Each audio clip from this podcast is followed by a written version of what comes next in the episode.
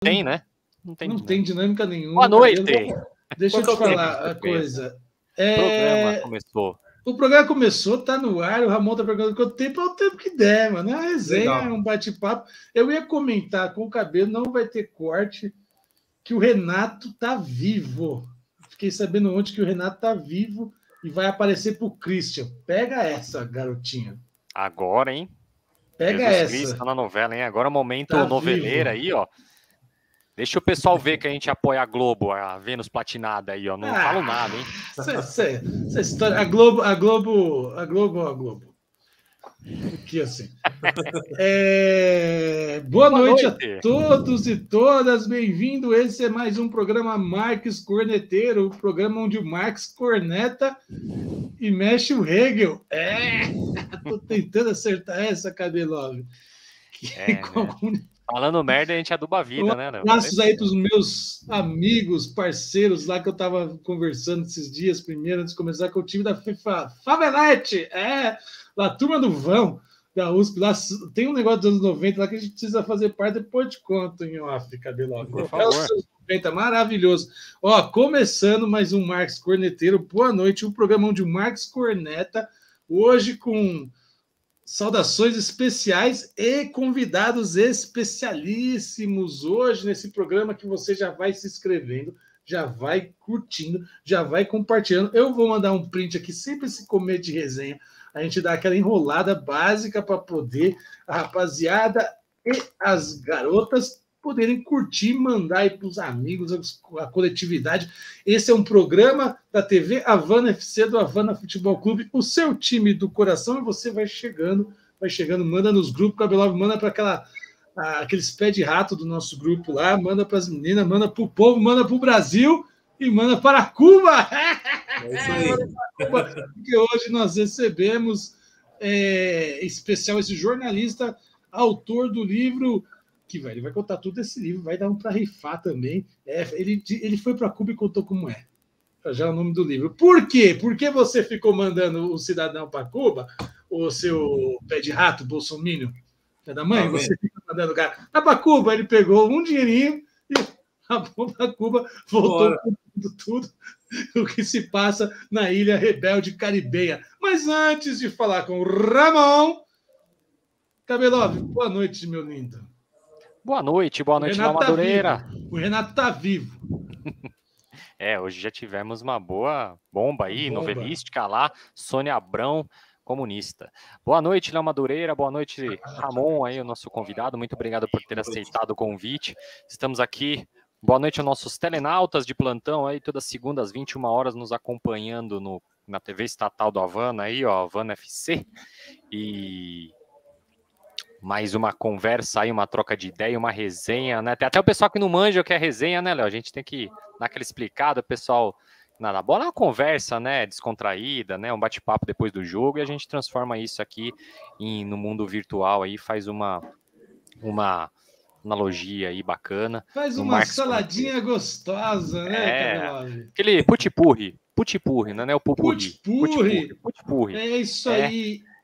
E é, é isso aí, gente. agora, tá, tá no roteiro. Só, né, deixa eu dar o, os informes aqui, né? Que a gente. Tá é, a pandemia não acabou, por favor, gente. A gente sabe que todo mundo respeita aí, mas não não aglomerem, não, não, não façam festinhas clandestinas, ou utilizem álcool em gel, gente. Máscara, muito importante. Nada de sair por aí no, na, na, na zoeira aí, por enquanto. Vamos segurar mais um pouquinho aí que a gente vai vencer essa desgraça aí e nem tô falando do governo, mas a gente vai vencer o governo também. Esse, é Esse ano a gente tira aquele déspota do poder. Boa noite! Boa noite, boa noite, Ramon. Bem-vindo, tá? Boa noite, Compas. Boa noite, Cabelo. Boa noite, Leonel. Beleza? Vamos que vamos. Muito obrigado pelo espaço. Sempre bom poder aí compartilhar as verdades, né? Nossos olhares aí sobre Cuba, principalmente quem foi lá e viu de perto. E esse foi o meu grande objetivo. Escrever o livro para isso, para mostrar para as pessoas como é que é uma experiência, é, tentando ter um olhar mais isento possível, assim, né? Então eu trago bastante reflexões, relatos e fotos também aqui no livro. Espero que o pessoal goste. Quem tiver interessado aí, durante a live a gente, a gente fala aí como, como adquirir. Mas muito obrigado pelo espaço aí. Vamos que vamos. Que vamos.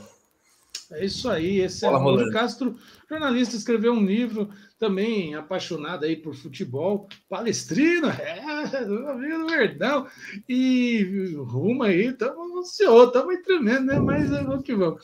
É, isso aqui é uma resenha, bom que você saiba, você que está chegando agora, esse é o canal do Havana Futebol Clube, e é sempre bom lembrar que o Havana Futebol Clube é um time de várzea formado por amigos e amigas de esquerda. É, é um time. Não, cara, você está perdendo, só tem canhoto. Não, Cabelove, seu idiota. Eu sou canhoto. É um time ideologicamente de esquerda, besta. Não é que só tem esquerda no time, tem que explicar.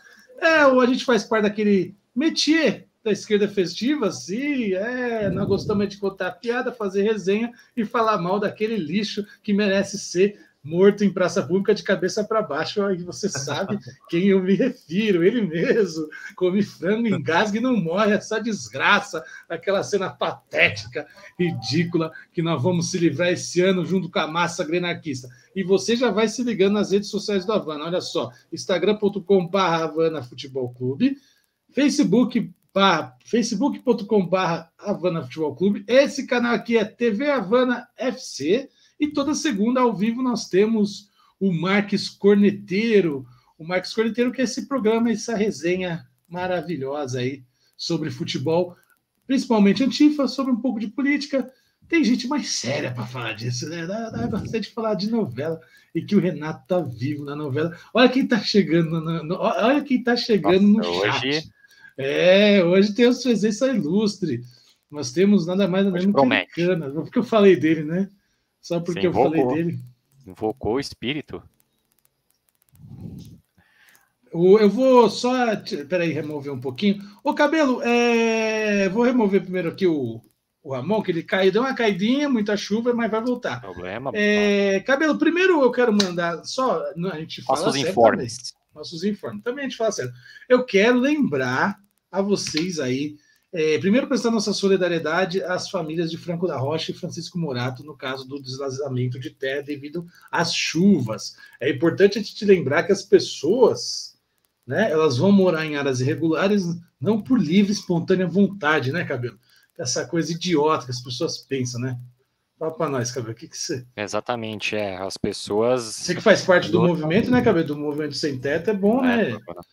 Exatamente, né? Tô começando a, a fazer né, a, a, vivência de brigadista e é um direito que está na Constituição, direito à moradia, moradia digna, moradia básica e, é super importante para as populações, principalmente de baixa renda, que não tem nenhum dinheiro para comprar, para pagar um aluguel, né? Que a especulação imobiliária só nos destrói aí cada dia que passa, né? A gente tem muita gente tem pouca gente com, com muita moradia e pouca gente e muita gente com pouca moradia, né? Então é, é, é, complicado isso e as chuvas assim a gente vê que acabam devastando tudo. E se a gente for ver, o problema não é a chuva, porque a chuva existe desde que o mundo é mundo, sempre existiu chuva. O problema é o poder público, o problema é, é, é, é o governo que que já sabe disso e não faz, não tem nenhuma política pública para poder fazer com que a gente não tenha esses problemas, né? A gente sabe que tem chuvas em todo janeiro, né? Chuvas de verão que são fortes, torrenciais, alagam. A gente sabe que acontecem essas desgraças. A gente teve, né? Você comentou agora, uma família inteira, né? Uma mãe, uma filha é, morreram soterradas, né? Muito triste isso. É, bom, nossos sentimentos familiares, a gente está aí. Precisar, vamos ver se faz alguma colaboração para o pessoal aí. É isso aí. É, a gente, como tem esse, essa proximidade aí com o movimento sem teto, a gente tem muito, muitos militantes aí no time. É, nossa solidariedade aos camaradas de Franco da Rocha, Francisco Morato. Vamos lembrar que tem lá na página do Instagram do Havana, tem um, um story lá onde você encontra lá o endereço para você ajudar as famílias, tá? Vamos ajudar toda a coletividade da massa anarquista que sempre acompanha nosso programa aqui. Mano, vamos ajudar. Que ninguém ocupa a área irregular porque quer, porque a gente tem uma, um, um planejamento desigual e combinado, como diria o Marx Corneteiro, onde não existe planejamento urbano, mas ao mesmo tempo existe, né, Cabelo? É um planejamento feito de cima para baixo, é um planejamento feito pelas elites, é um planejamento que segrega o povo pobre às periferias. É difícil pagar aluguel, meu pé de rato. É difícil pagar aluguel. Você imagina, né, Cabelo? Como é que você vai pagar aluguel nessa crise, sem emprego? Para onde você vai? Você vai para as encostas. Hum. Exatamente. É verdade, né, né, Ramon? Que situação. O povo né, solta o, o pessoal solta o grupo, é, a, a, periferia fica na periferia, né? Na periferia da cidade. Então a grande Ai. massa burguesa fica no centro, né? E, e o povo, né, que move a sociedade acaba ficando nas extremidades e tendo que se desgastar no transporte coletivo, que é uma draga é, apertado, igual lata de sardinha, e gastando rios de dinheiro no transporte, porque é uma porcaria e só aumenta os valores. E para chegar em casa ainda tem que pagar um aluguel e sustentar e sua família. Dá, né? É complicado. Aí você vai para as irregulares e aí nas, nas chuvas, nessa construção urbana todo, toda maluca, né? Cabelo é arquiteto, sou geógrafo, a gente sabe muito bem, né? Além desse jornalista, comunicador lindo que vos fala.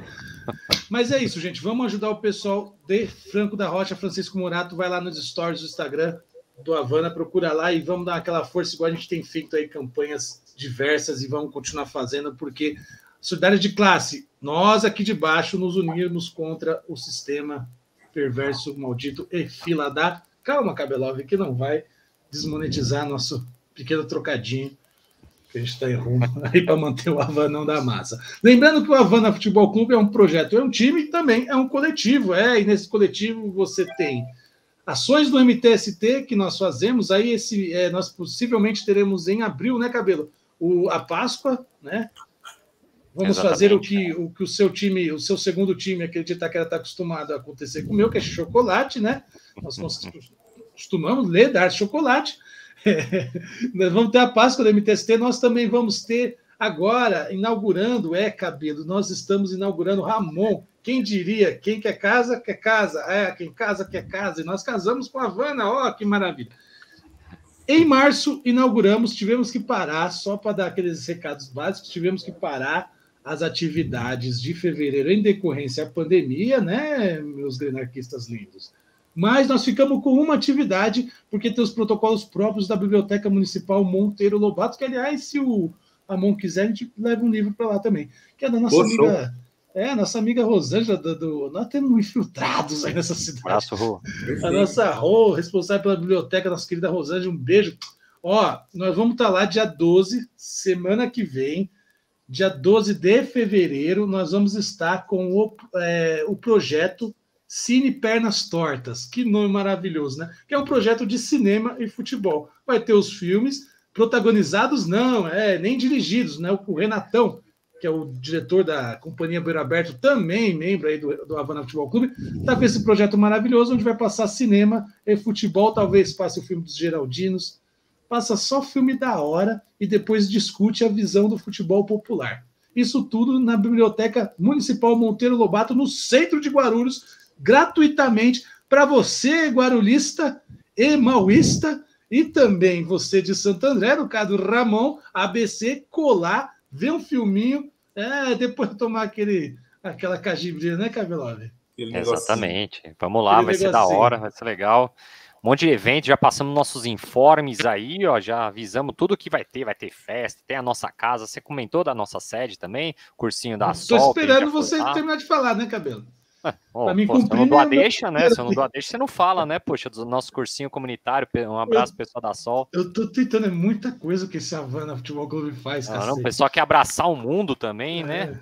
Ah, mas nós temos muita gente. É, aquele é, grupo. Vou, vou botar o Ramon no grupo, mano. Temos tentáculos, Lula, né? Como isso, Lula? tentáculos, nove dedos, abraços, vida feliz. Eu não quero dizer nada com isso. Sexta-feira, 13. Ó, cabelo. Nós também começamos. Minha gente, você que está chegando agora, quer saber mais do Avanão? Vai lá no Story do Instagram, vai no Instagram mesmo, tem lá uma arte que a gente fez, carrossel. Ó, oh, foda, né? Carrossel. Conta um pouquinho tudo que a gente faz. Um pouquinho de tudo. Sexta-feira que vem, dia 4, nós vamos ter também a volta do time feminino. Nós temos o um núcleo de time feminino no Bom Sucesso e no, no Bela Vista. O time feminino volta a treinar na sexta-feira que vem, calma, com todos os cuidados. Só o, pessoal do futsal e do campo do masculino que não vai voltar em fevereiro, só em março. E nós já estamos com o cursinho comunitário a sol no nosso centro comunitário Casa do Avanão, tá? Na, no, Bela, no, no Vila Barros, em Guarulhos, tá? Começou o encontro lá, o acolhimento, no sábado, né, Cabelo? Sábado tivemos sábado. o acolhimento do cursinho. Lá. Foram e na sábado... sexta também, né? Foi na... uns reparos, é, nós né? fizemos. Né? É, nós, nós, eu pintei a parede lá, é bom que te fale, você não pintou, né, Cabelo? Então eu sempre gosto de falar isso, que eu pintei uma parte da parede lá do centro comunitário, e no sábado começou o acolhimento dos novos alunos nas turmas de 2022 do cursinho comunitário Assol barra Havana FC. Ó, sábado que vem tem continuidade de cursinho, ainda dá tempo para você passar no Enem e fazer aquela balbúrdia maravilhosa na universidade pública e principalmente na Unifesp, na USP lá, e é jogar com o pessoal da do vão e fazer esse comunistinha ser feliz ao lado dos camaradas e das camaradas. Então, tudo isso você acompanha a Havana Futebol Clube. É coisa pra cacete, né, Cabeló? É verdade. O Ramon até tá com o saco cheio da gente falar aí, né? 15 minutos do Pô, não O boletim, o boletim. É o boletim, é o boletim semanal. Mas o, o, o Ramon, ele não deve estar. Tá Léo, meu filho perguntou, calma, tá perguntando aqui. Ó, oh, o Loli, a gente falou mal do Loli lá, nosso fotógrafo Varziano, Ramon, a gente falou mal dele e apareceu na live hoje. Que hoje ele tá de, hoje ele tá de boa, não bebeu antes. Hoje é Arica Naã, não é Arica? Hoje é Arica, Arica Amor, é, bem-vindo. É, você escreveu um livro aí sobre, sobre Cuba. Primeiro, isso aqui é uma resenha assim Pode ficar tranquilo, sem protocolos, tá? A não ser os sanitários do cabelo e aquela frasezinha idiota que ele vai contar ainda vocês entender o que eu tô falando. É... É caro ir para Cuba? A primeira pergunta que eu ia fazer. Foi caro ir para Cuba? Depois o cabelo vai fazer uma pergunta para você. Boa pergunta. Então, é essa aí, livro... eu acho que o nosso Sim. público tem interesse, né? É, pessoal, todo mundo é, é interessado, né? Assim, eu fui duas vezes para lá, né? O livro se passa em 2011 e 2019. A primeira vez que eu fui, em 2011, a gente estava numa situação econômica bem melhor, né? O euro e o dólar estavam ali na casa de 2,30, 2,40, então foi muito mais barato. Por exemplo, na primeira vez eu paguei a passagem de, de volta R$ 1.600.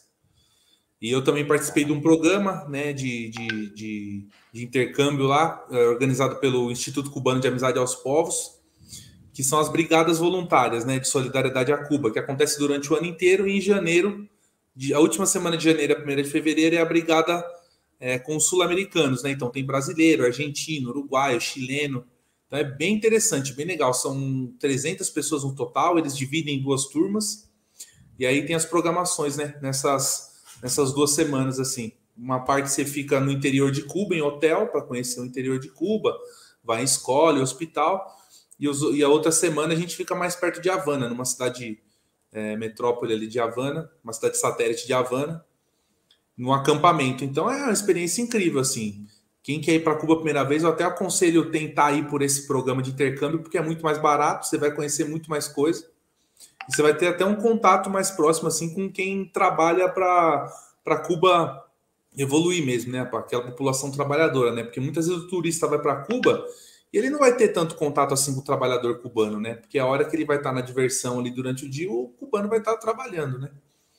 Então, assim, e a segunda vez que eu fui, pra você ver a diferença, eu já paguei foi 3,400 e de volta. Então é mais que o dobro, né? Assim, mas questão de, de comida e bebida lá, por exemplo, se você souber buscar os lugares mais populares assim, você vai pagar um preço barato. Eu não acho, não, não acho caro, não. Mas do mesmo jeito você vai ter restaurante lá que cobra caro, né?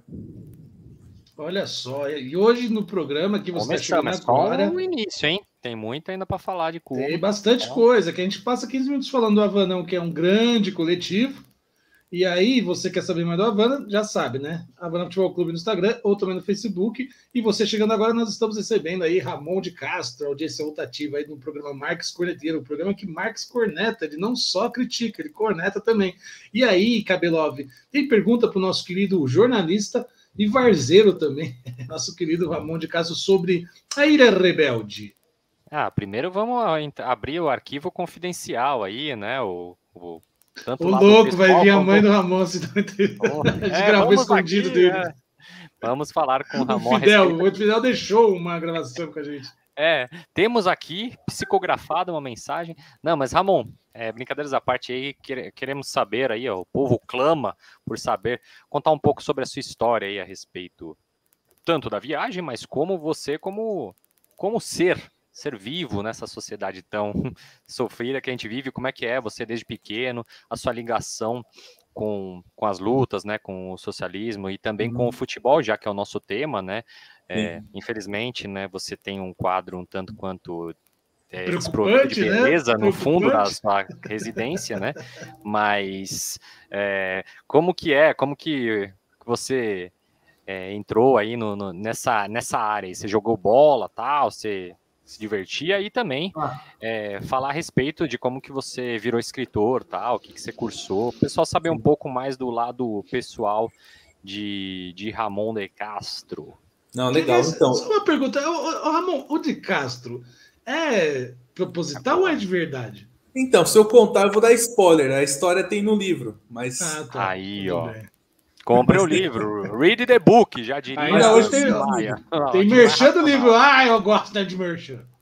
Mas tem um sentido, sim. Tem, tem uma história aí que meu pai fez uma homenagem e tal, mas eu não vou contar tudo porque é uma história interessante. Até quando eu fui para Cuba, é, mudando um pouco de assunto que ele falou, só para fechar essa, essa pergunta que você fez, a primeira vez que eu fui para Cuba, quando eu desci do avião, tal, fui passar na alfândega, né, eles ficaram perguntando, né, esse nome aqui, Ramon de Casa, você é parente do Fidel?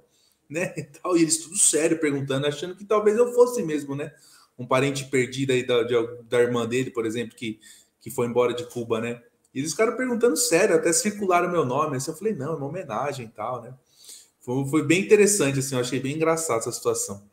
Mas falando de mim um pouco, eu tenho 33 anos, sou formado em jornalismo. Minha paixão por futebol começou com meu pai, me levando muito para estádio, não só jogo do Palmeiras, mas aqui na BC, assim, eu ia bastante, eu ia para vários lugares. É, jogo do Santo André, jogo do São Caetano, eu sempre, sempre tive camisa de vários times diferentes, sempre gostei. É, mais aqui do ABC, lógico que dos rivais eu não ia ter nunca, né? Mas começou assim, essa minha paixão por futebol. E a minha paixão, minha, minha ideologia, assim, como a minha formação, foi com. Foi, começou com meu pai também, né? A gente é muito próximo. Então, ele militou na época da ditadura, contra a ditadura, né? Pelo partidão, lá, pelo Partido Comunista. E ali começou, ele sempre contou muitas histórias, que eu ficava fascinado nas histórias que ele contava, das correrias, do, do, das manifestações, do, do da polícia vindo com os cavalos para cima deles, eles tendo que correr, se esconder em restaurante e tal. Então isso aí foi me, me deixando já voltado para a esquerda, né? E aí, quando eu tive meu primeiro emprego, assim, que eu consegui juntar uma graninha, eu falei assim, pô, cara, vou para Cuba porque eu preciso ver de perto se é isso mesmo, né? Se eu, eu costumo falar assim, não vou nem pela linha da Carta Capital e nem da Veja. E olha que a Carta Capital não fala tão bem assim de Cuba, né? Mas para o pessoal ter uma noção, assim ter uma opinião própria, né? Ter uma visão própria de, de quem foi lá, viu de perto, conversou, olhou no, no, no na bolinha do olho, né? De, de, cada cubano que eu conversei e tal. E aí, meu, não, voltei maravilhado, voltei achando que essa, é, eu acho que essa que é a experiência que todo país tem que ter, tem que passar. Né, ter um, não, hoje em dia ter uma revolução em todos os países ser difícil, né? Mas acho que a gente pode tentar fazer uma democracia mais participativa, né? buscar mais direitos para os trabalhadores, né? E Cuba é muito isso, cara. Cuba tem eleição desde 1976 e pouca gente sabe, por exemplo, disso, quando aprovou a, a nova Constituição lá, né? E, e, é uma eleição muito mais democrática que a, que a nossa, por exemplo. O, o, Partido Comunista lá que todo mundo fala que manda, ele não participa diretamente da eleição, ele só indica alguns candidatos e as outras instituições do país assim também indicam a Federação de Mulheres, de Mulheres Cubanas, Federação de Estudante, é, União de Jovem Comunista e por aí vai. Todas essas associações podem indicar, né? E o, e o cidadão comum também, ele pode ir lá e, e se candidatar, entendeu? Não, não, tem nenhum. Não tem propaganda política, igual aqui, é tudo feito em Assembleia Popular. O cara tem que primeiro ser aprovado na Assembleia Popular dentro do bairro dele, para depois ele conseguir até sair candidato, para tentar ser um, um delegado municipal, que seria um vereador aqui na prática, né? Então é isso, assim, é um, foi uma experiência muito boa, muito rica, eu, é, aconselho a todo mundo ir. E é isso, eu não fiz só o livro, não. Se, no livro mesmo, no final, eu falo. Tenho, eu tenho um canal no YouTube também que chama Diário do Ramon em Cuba, que ah, eu fiz algum... Daqui a pouco você vai parar, pera aí. Vamos é, eu já vou. É, então, Fala, é, a gente, a gente aqui, a gente fez escola com João Kleber, na verdade, né? Aí sim. Falar em João Kleber, gente, ó, semana passada a gente fez o sorteio da rifa do Avanão da Massa. Obrigado aí você da coletividade grenarquista que, que contribuiu, tá?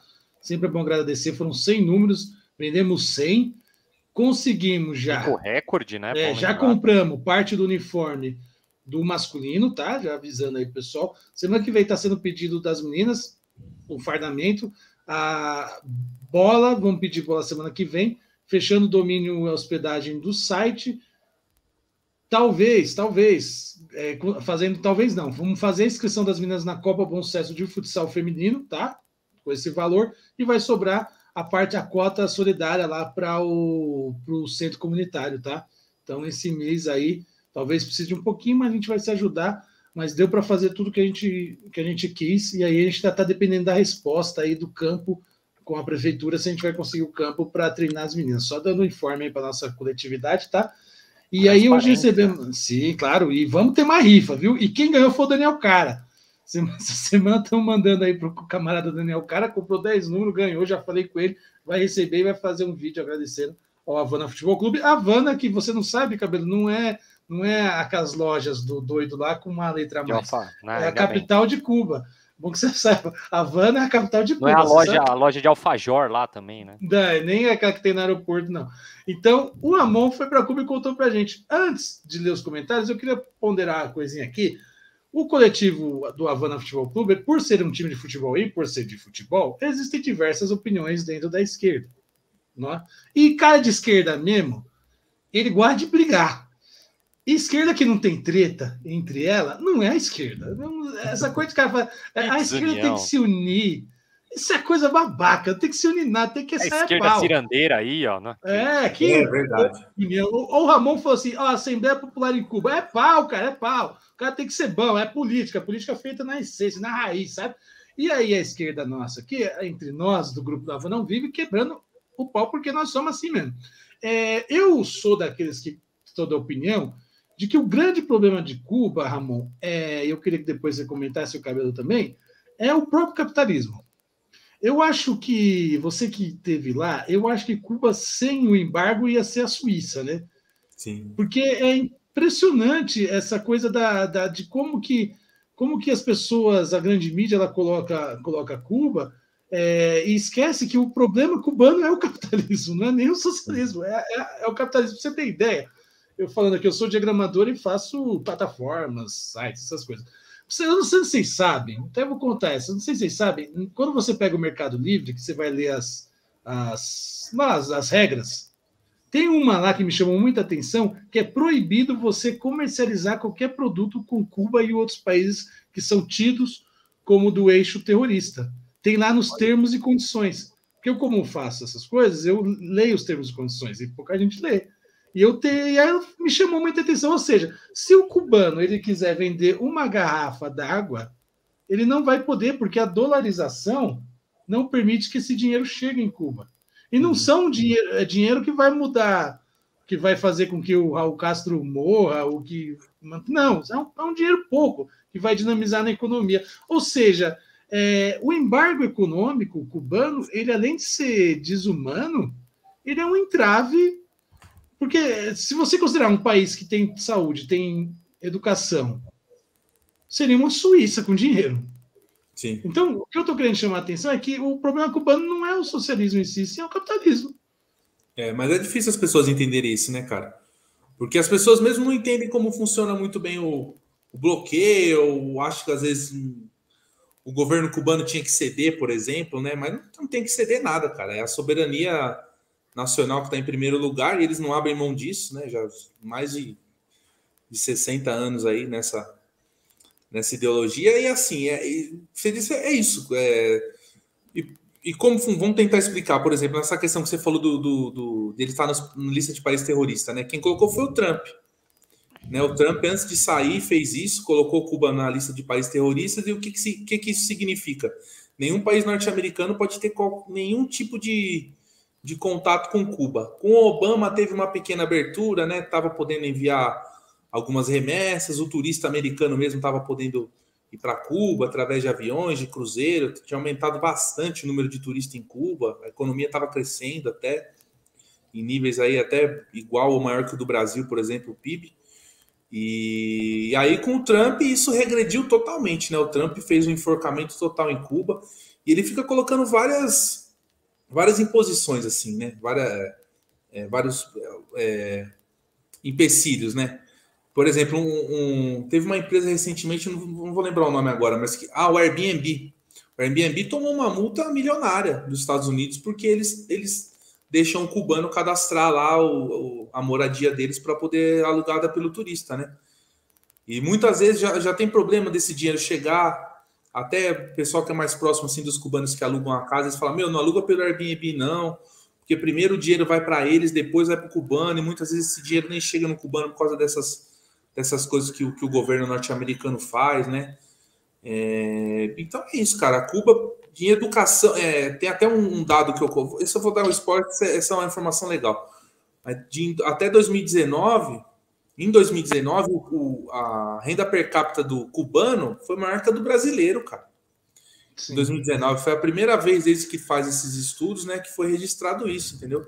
Pô, para mim, isso aí, a hora que eu bati esse olho eu falei, meu, não é possível, cara. Isso para mim é muito significante, sabe? E no momento que a gente vive no Brasil aí, que a gente tomou o golpe, esses fascistas no poder, e Cuba lá quietinha, cara, a passos lentos, mas evoluindo, entendeu? É, é o que eles falam lá, é, de passito passito, despacito, pero sempre avante, né?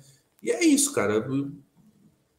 Cuba é isso. Todo turista que vai para lá fica maravilhado. É uma cidade muito segura, é uma cidade muito limpa.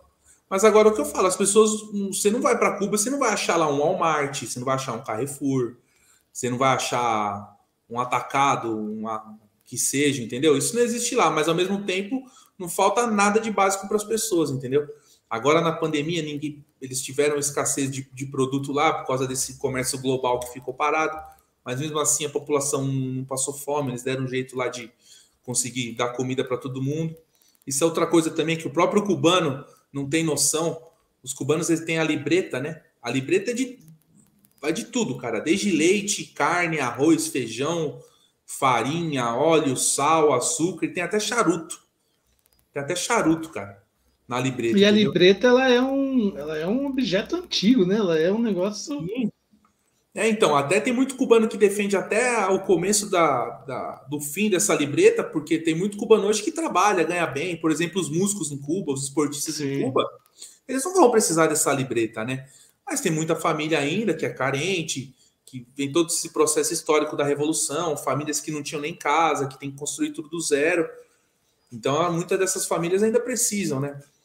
Mas muitas também hoje não, mas eles não abrem mão desse direito, né? A libreta, é, ao direito à universalidade da, da, da, educação, da saúde, né? Então isso aí faz total diferença e é isso que segura a revolução até hoje, isso que faz a revolução seguir. Esses e... ganhos sociais, né? Eu vou ler os comentários aqui. É, Deixa eu só ler os comentários rapidinho, Cabelo. Tá bom. Aí o Cabelo já faz a dele, e você que está na audiência pode mandar suas perguntas aí. Eu tenho bastante, por isso que eu já vou ler agora. É, nós estamos com uma boa audiência, o pessoal está mandando pergunta e você tem dúvida aí, quer falar, quer perguntar, mantendo o respeito, viu? Tá? Você que é de fora desse mundo aqui que a gente está se referindo, mantém o respeito, que aí senão. Aqui não tem conversa, aqui é a esquerda raiz, não vai te dar porrada, rapaz. Olha só, ó quem está na audiência aí, cabelo Aricana, Ari Oliveira, Olá, boa noite. Aricana Lodi Júnior, Lodi Artes, é o maior fotógrafo da Varsa Guaraniense que hoje não está de ressaca, soltou a bomba hoje, é. Nós vamos mais meia bomba, que não tá tudo isso, não, né? O, cara, o, o Ari, cabelo, conta de um jeito, né? Ele não conta, ele bota os emotes assim de bombinha, e aí você já fica, por. Aprendeu. E você acertou, né, Cabelo? Você viu que você chutou, você acertou? Acertei, ó. Ah, vamos ver se concretiza essa bomba aí. É, sei não, hein? Boa noite, Ericana. Legal você tá vindo. Olha, qualquer dia vem aqui Valeu, falar com a Varza, da Varza com nós. É, o Nicolas, é, é Nicolas, Ei, é, o Nicolas, que não é o Maduro. Boa noite, meninos. Boa noite, Nicolas. A Guta, noite, nossa Nicolas. querida Guta. Boa é... noite, Guta. O que está escrito aí, cabelo? Você Eu acho, é, na verdade, saiu de Cuba e foi para Miami. Ela colocou um. um... Buffering, buffering, buffering. Cadê o é, Renato? como se fossem uns emojis, né? Que aqui a gente Sim. não consegue ler, mas. É, coraçãozinho. Assim. Corações, corações. O Adrino, o doutor Adrino, melhora do doutor Adrino. Você viu que tem até promessa, nosso zagueiro, Adrino. nosso capitão contundido. Doutor Adrino, boa noite. Melhoras para você, vestido o manto do Havanão, cara. Tá, tá de molho, doutor Adrino. Sou fã de vocês aqui em Amsterdã. Ê, maravilha. Essa guta, da hora. Fomos lá pegar a máquina de lavar para doar para camarada. Ajudou da bastante. hora conhecer, mas é, e no dia ainda fiz aquele rolê no Palestra Itália. É, não, aí não. Fernando de Antoni, salve Ramon! Oh, o Fernando, bem-vindo, camarada, seja bem-vindo. Olha, confronto Havana, mais três minutos vai ser. Para quem não sabe, o Nicolas, aí a gente tem um programa aí que passa todo domingo às 8 horas da noite aí, é o mais três minutos, a gente fala sobre futebol no geral. É, ontem a gente trouxe o técnico do Barretos, né? A gente já levou vários, vários outros jogadores, ex-jogadores, jogadores ativos, psicólogos, já levamos presidentes de time, a gente já falou com o presidente do querido Souza, né? Com a Graciete, uma das poucas que é o dinossauro, que é o símbolo do dinossauro dando joia. Melhor. A Graciete é presidente do, da Tuna Luso também, que do perdeu Pará, pro então. Paysandu, 2 a 0 eu vi. Três.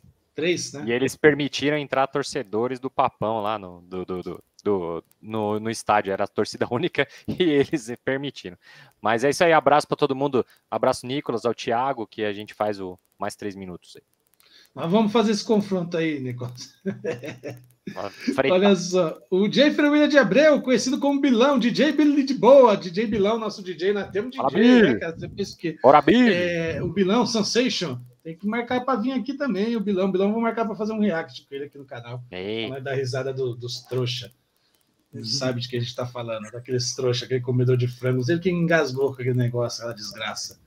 É, Léo, meu filho Eduardo perguntou: você é professor de que matéria? De geografia, grande americana Lourdes geógrafo, funcionário da Prefeitura Municipal de São Paulo. Cala a boca, cabeludo. Jennifer William de Abreu, de novo, Bilão, mais uma vez, bem acompanhado. Bem acompanhado. É, é, é, ó, Bilão, só a sua audiência já nos deixa com o dia ganho, Bill. Daqui a pouco ele manda foto do teu negócio projetado na tela, com charuto e. É verdade, né? manda outra, quer beber naquele whisky. É, Adrino, ele é parente do Marques de Castro? Não, doutor Adrino. Max de Castro, Não, filho do, do, Simonal, né? Irmão do Simoninho. Do Simonal. É, jovens, queria saber do convidado se hoje a sociedade cubana está preparada para esse novo modelo do socialismo ou ainda tem alguns que vivem na utopia filosófica do antigo comunismo barra socialismo. Olha só a pergunta do Nicolas. É, anota aí que o Ramon vai responder daqui a pouco. É, e o Nicolas só a CPI ele da tá nervoso, tá só, ah, Nicolas, ah, pá, vai caçar o que fazer em sertãozinho, rapaz. Ó. Marmelada? Olha, não é nada, foi ao vivo, foi ao vivo, tá, tá todo mundo aqui. É que o Nicolas, ele, ele eu tenho que botar a camisa dele lá para sertãozinho. É, que ele quer Nosso dele, né? Que ele tem... É, eu vou mandar que a que vai chegar, mas não deu. Mas vamos, continua comprando. Você e os outros 99 pessoas aí que não conseguiram, inclusive, o cabelo. É, cabelo, pergunta. Você vai perguntar para o Ramon, tá? E o Ramon vai responder a pergunta do, do Nicolas, que considera essa questão é, do, do, do, jovem, principalmente o jovem, a juventude cubana e a sociedade cubana, se como é que dá essa relação com a teoria marxista ainda uhum. presente, eu acredito que esteja bem presente na sociedade cubana, com o dia a dia e ou com essa nova perspectiva que a gente tem assistido desse socialismo que caminha aí com críticas ou não para o identitarismo, mas também para uma afirmação próxima à social-democracia, é que a gente pode dizer. É, são perguntas, tá, gente? democrático.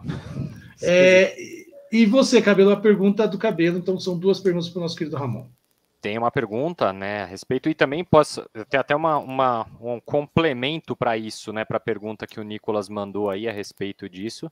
Se existe gente de direita em Cuba ou se eles foram todos para Miami, né? Isso a gente quer saber também, se a gente falar. Mas essa questão é a respeito do. Teve agora, né, que a economia de Cuba lá tá, é, eles unificaram né, as moedas, né? Já faz um tempinho, Sim. né? No final do ano. Queria que você explicasse um pouco sobre a economia cubana, né? Você já uhum. falou um pouco da livreta e tal. E, E também queria que você falasse um pouco dessa questão da moeda, como é que faz, e o que você falou também sobre o turista, né? É bem bacana ir pelo projeto que você falou, o programa, né? Que você comentou a respeito, que você vê a Cuba real, né?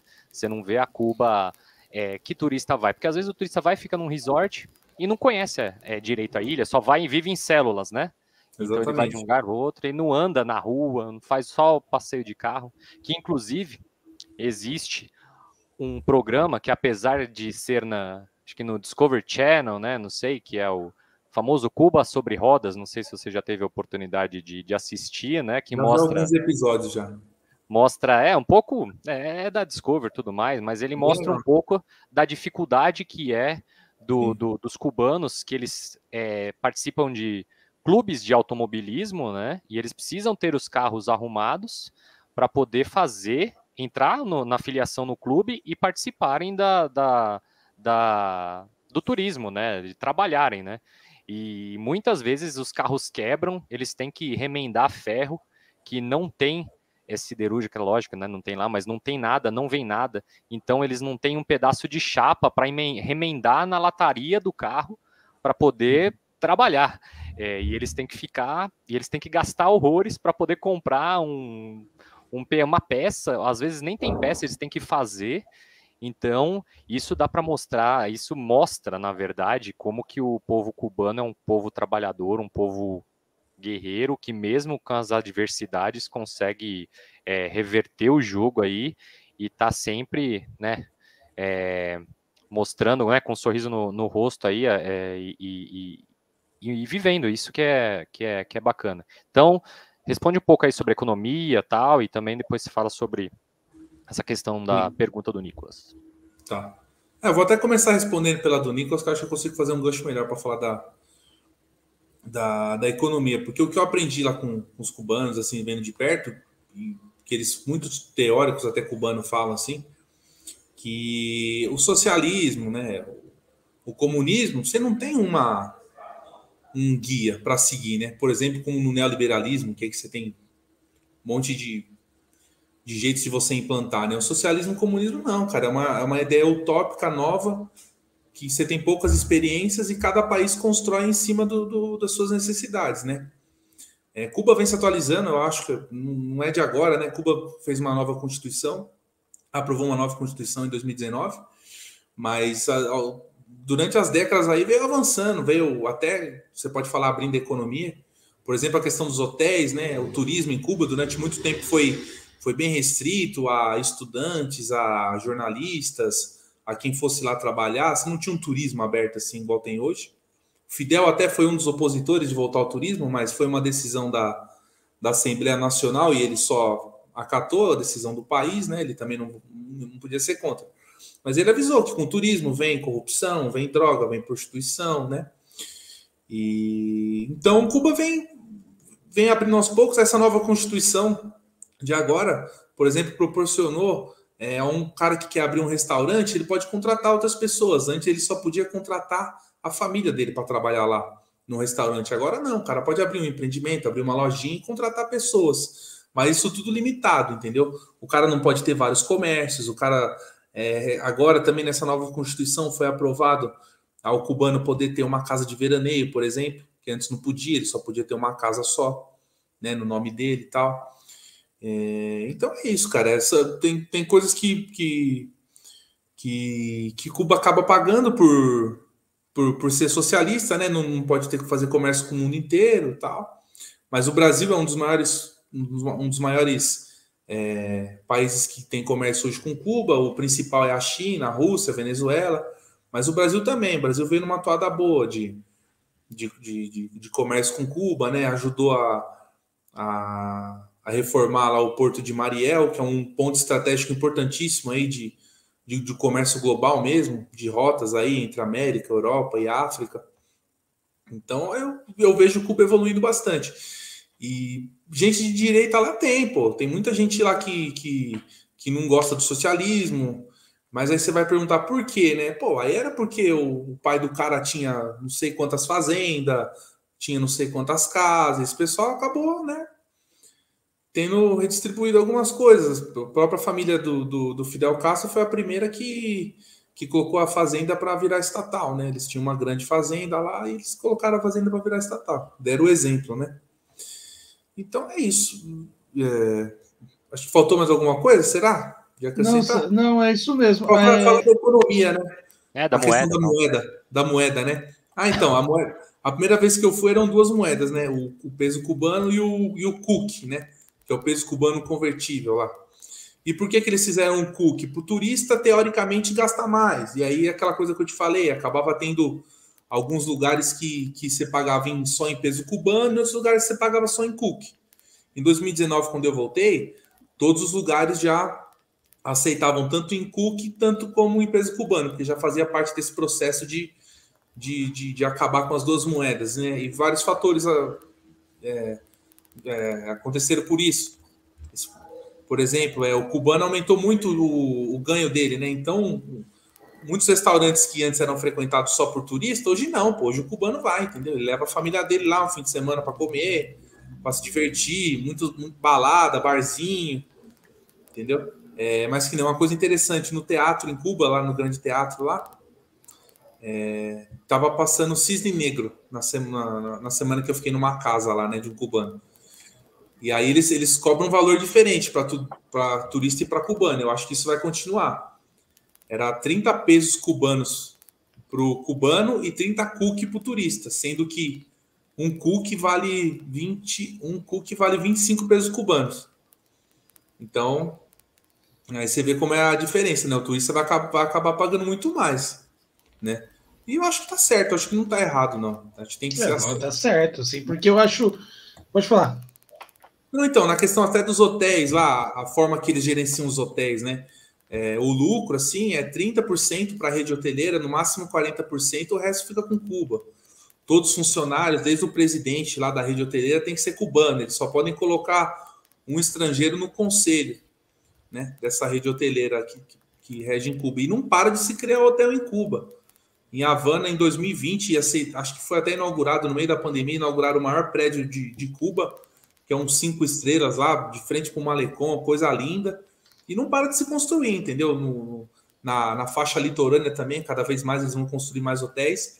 E esses hotéis não são só frequentados por, por turistas, os cubanos também vão, porque eles têm agência de viagem lá, estatal, que dá preços pela metade do preço do balcão, assim, menos da metade. Eu até conto no livro isso.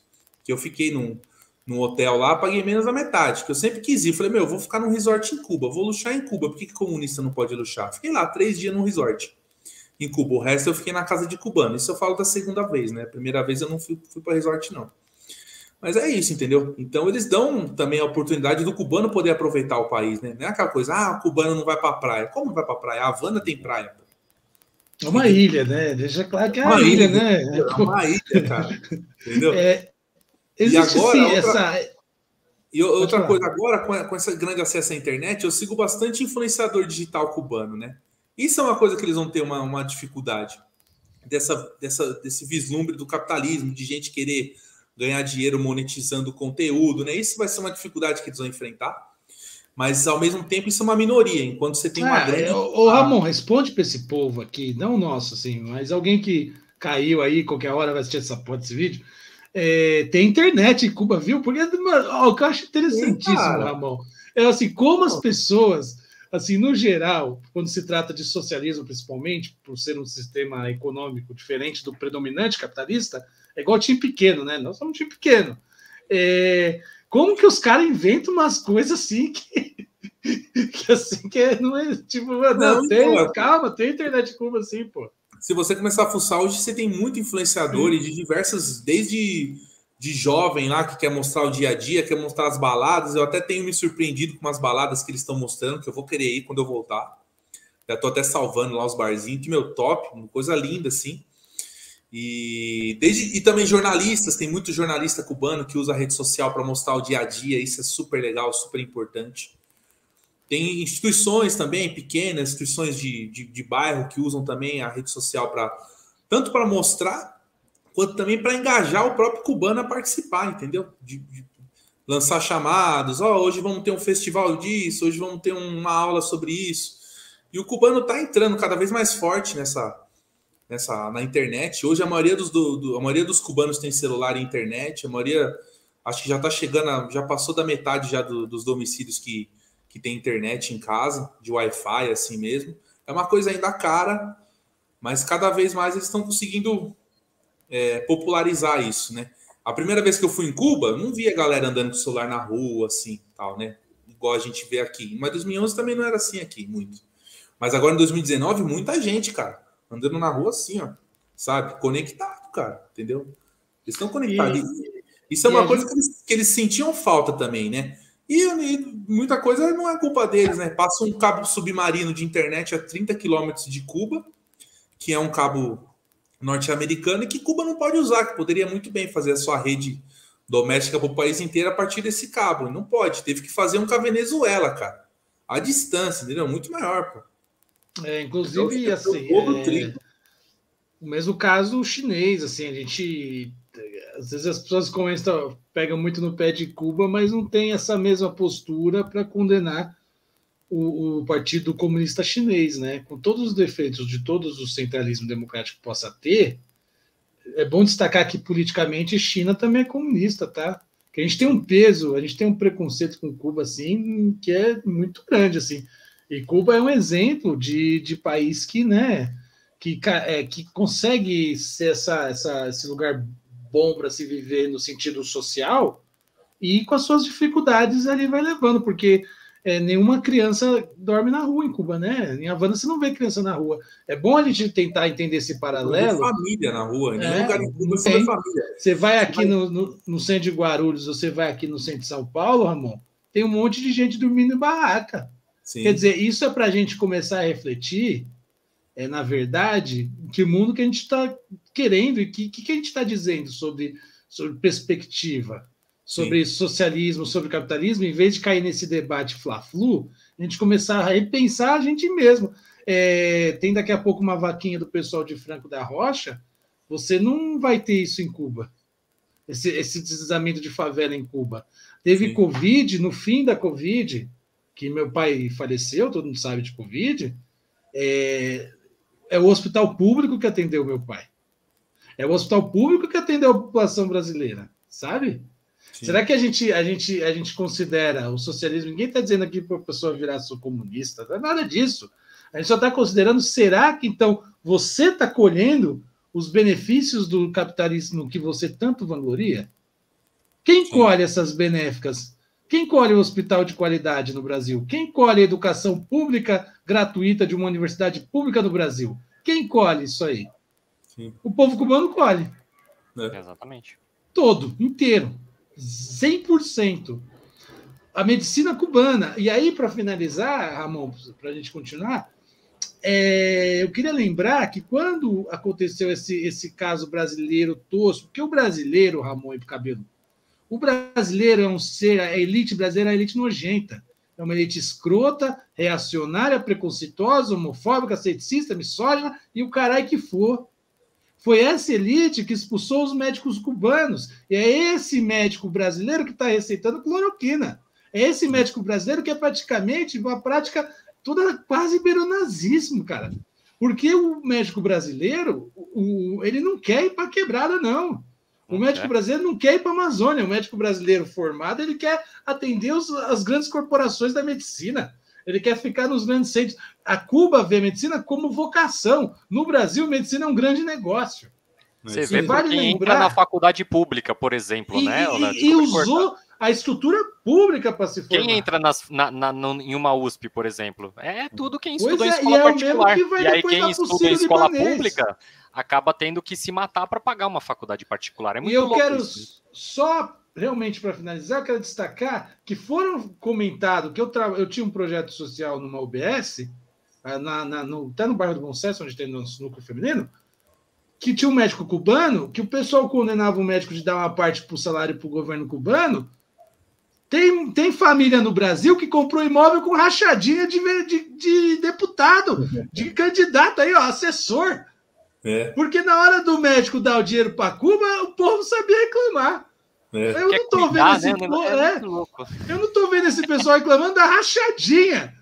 que era feita nos gabinetes, que comprou mansão, que comprou apartamento, que comprou apartamento em casa, em condomínio, onde assassino mora do lado. E não é só uma casa, né? Uma puta mansão, né? Você colocava uma 100 pessoas para morar numa casa daquela. Em Brasília, com dia de rachadinha. Porque a elite brasileira, ela gosta é de fazer o pobre imaginar que o problema está em Cuba. É. o nosso problema está em Cuba. Não está na esquina de casa e nem nas assembleias legislativas desse país. Amor, o que, que você acha dessa, dessa confusão em que o Brasil entrou? E o que, que, você espera desse ano? E eu queria que o Cabelado, antes da resposta do Ramon, também fizesse uma, um questionamento, uma pergunta, ou tirasse a roupa, se quiser também, depois dessa indignação. Vamos embora. Bora, larga tudo. Não, é, uma, é, uma, é uma alienação total, né, cara? A gente viveu um bombardeio aí de, da internet, né? Principalmente aí nessa última década aí, que alienou muito o povo brasileiro, assim, de uma forma estrondosa. Todos os ganhos sociais que a gente teve, até ganho econômico e social que a gente teve no, nos governos de, de esquerda do PT, foram jogados. Foi no lixo muito rápido, né? As pessoas não tiveram noção assim, pô, meu, Sabe, pô, hoje eu tenho um dinheirinho para poder viajar com a minha família, até pegar um avião e ir para fora do país tal. E o cara não tem noção. Sabe que ele não pensava, né? Pô, 20 anos atrás isso era imaginável, entendeu? E aí não, caiu nesse conto falacioso aí. Mas é aquela coisa, cara, é, é o que você falou, é tática nazista. O que o Goebbels falava lá. Uma mentira dita mil vezes vira verdade. É isso, eles seguem esse manualzinho aí. É isso. Vão bater, bater, bater na mesma tecla ali, ó, até o cara achar que é verdade, meu. É a mesma coisa de terraplanista, entendeu? É tudo, para mim é tudo no mesmo nível intelectual ali. Essa galera, né? Do... E, gaso... e pagando gasolina cara, né, velho? Paga gasolina é. cara, paga tudo caro, sabe? É Não, e, e, ainda aqui, e ainda a classe média quer se, se aproximar do, do, do, do Antônio Hermílio de Moraes, né? Do, do, do, do que porque ganha aqui cinco pau. É... Exatamente, é. e outra, a gente, a gente, a gente tem que desmistificar também o socialismo e o comunismo, achando que socialismo e comunismo é criado para uma sociedade fi, é, ficar pobre. Não é verdade, cara. Acho que a, a, China é o grande exemplo disso, né? Hoje a China tem muito bilionário? Tem. Mas, porra, os caras pagam imposto. Se só nega imposto, os caras mandam pro paredão. Se o cara falha a empresa dele, ele não vai falir e vai criar uma empresa em outro lugar, não, pô. Ele vai ter que pagar as dívidas com o dinheiro que ele, que ele, que ele, que ele conseguiu juntar com a empresa, entendeu? Esse caso agora do, do, do é Bablacar, né? não lembro do, do, do chinês lá que, que quebrou lá, aconteceu isso, entendeu? Falou assim: ah, quebrei, não vou pagar. O governo falou: não, você vai pagar com o seu dinheiro, cara, com a sua, com o seu dinheiro pessoal, entendeu? É isso. Eu acho que o, acho que hoje, no mundo que a gente vive hoje, o Fidel falava muito isso. Pô, revolução armada hoje em dia vai ser difícil ter.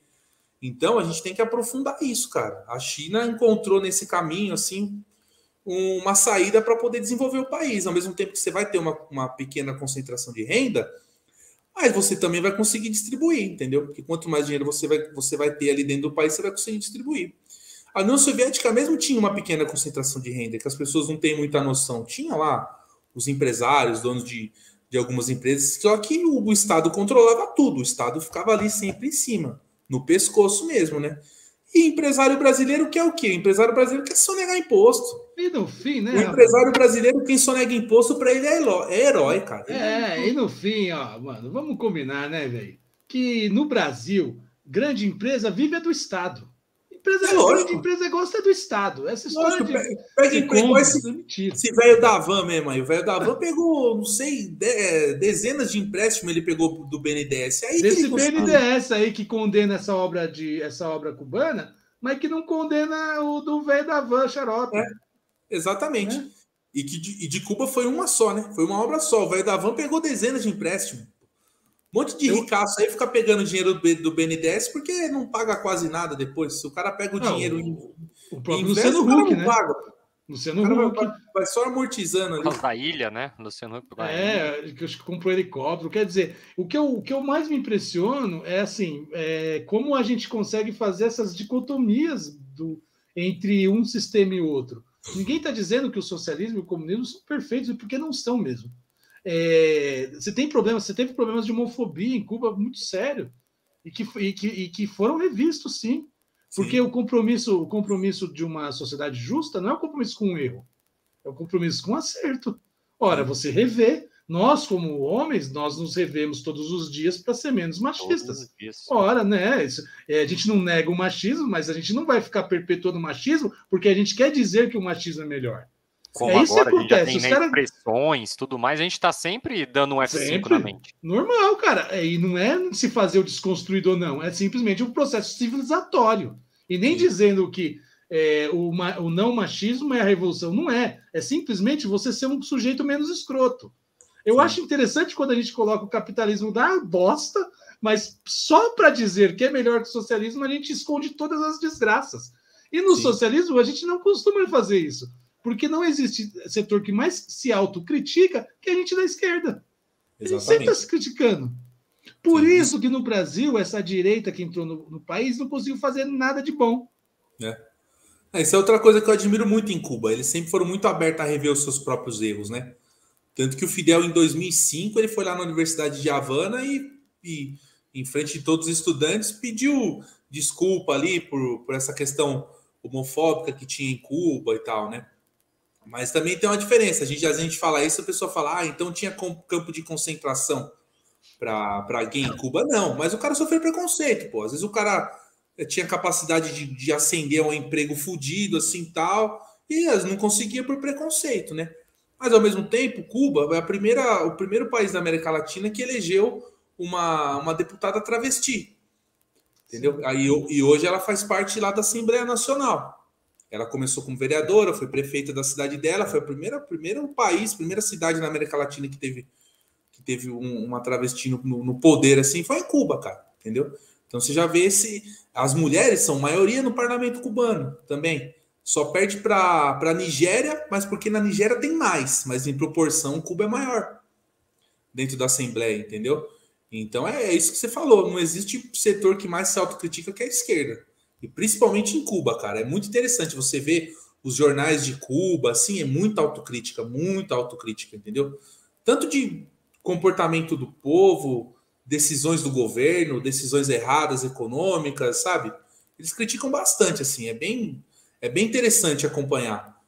De, de Ramon, você comentou a respeito disso, né, dessa autocrítica aí também. A gente vê, né, no final do ano passado, né, no, no até no Grammy Latino, um grupo de rap é, ganhou é, como melhor melhor música, né, de do, do, latina, né, é, e eles fazem parte do movimento San Isidro, né, é isso, hum, que são os intelectuais que, que, que são contra, né, o, o, o, regime, né, o que você falou, então, é, é, e também queria saber de você como é que você vê hoje, né, essa questão do, do novo governo lá, do Miguel, né, do Miguel Dias, é, hum.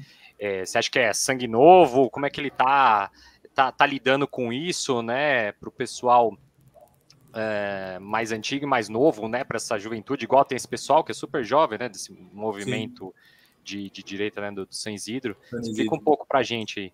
Sim. Antes do, é, antes do só, só antes do Ramon comentar, só dar a saudação aqui para o Ingreve do, do Rio de Janeiro, mais um time aí do antifascista. Abraço Porque estão chegando agora, saudações grevistas, passando para dar o parabéns pelo trabalho. O pessoal do Ingreve, é, a gente ainda vai vender bastante rifa para ir jogar no Rio, tá? Um detalhe. é, eu quero avisar que eles vão ser convidados. O, o pessoal daí do Rio, os seus carioca, gente fina, é para vir aqui, igual o Ramon. E nós hoje estamos recebendo o Ramon, autor de um livro que mandaram tanto ele para Cuba, ele resolveu escrever. Daqui a pouco ele vai falar sobre o livro, é só para essa audiência rotativa. Então, você do Ingreve aí, ó muito obrigado pela audiência e se liga na experiência cubana do nosso amigo Ramon de Castro. É, de Castro aí, né? Então, essa galera de San Isidro é uma, é uma evolução de pessoas que o governo norte-americano patrocina para falar mal de Cuba ao longo dos anos aí. Começou com as damas de branco, depois veio a Ioane Sanches e agora tem essa galera, né? E como que o dinheiro chega lá? Ao mesmo tempo que o governo norte-americano proíbe que uma pessoa física mande esse dinheiro para um parente, mas o governo norte-americano, dentro do orçamento anual, tem lá 50, 60 milhões de dólares por ano que são destinados a essas associações que buscam é, a democracia em Cuba, entre aspas, entendeu? Então eles, quando eles querem, eles fazem o dinheiro chegar. Então eles ficam jogando dólar, milhares, milhares de dólares para essa galera aí, entendeu? Durante meses, durante anos, vira milhões E aí essa galera fica ganhando dinheiro para morar em Cuba para falar mal do país. Mas é totalmente sensacionalista. Teve um dia que eu tava vendo uma, uma live de um, de um desse pessoal aí, de um. Porque eles estão pegando muito jornalista também hoje em dia. Eles pegam muito jornalista novo em Cuba, o cara acabou de se formar e mete numa, numa encrenca dessa.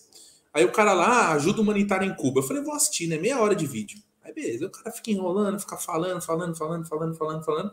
Aí no fim chega numa casa lá, entrega um saco de, de bala pra uma criança. Ele falou que isso aí que era ajuda humanitária, cara. E você via ali na, a pessoa, assim, da criança, da mãe, bem saudável, sabe? Os dois, assim, bem vestido. E, e é, é, então eles ficam fazendo esse sensacionalismo. E essa galera aí do San Isidro mesmo é, vai, nesse, vai nessa mesma toada, entendeu? Eles recebem dinheiro de fora para falar mal do país. E para eles tá bom. Porque Cuba não vai sair prendendo todo mundo também.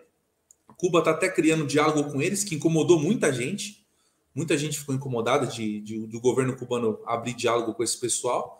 Mas também é uma forma, acho que, do, desse novo governo cubano, igual você falou, de mostrar é, essa nova cara, assim mesmo, né, do governo. Falou, pô, meu, vamos, vamos, você quer conversar? Vamos conversar, mas a gente vai te desmascarar uma hora, entendeu?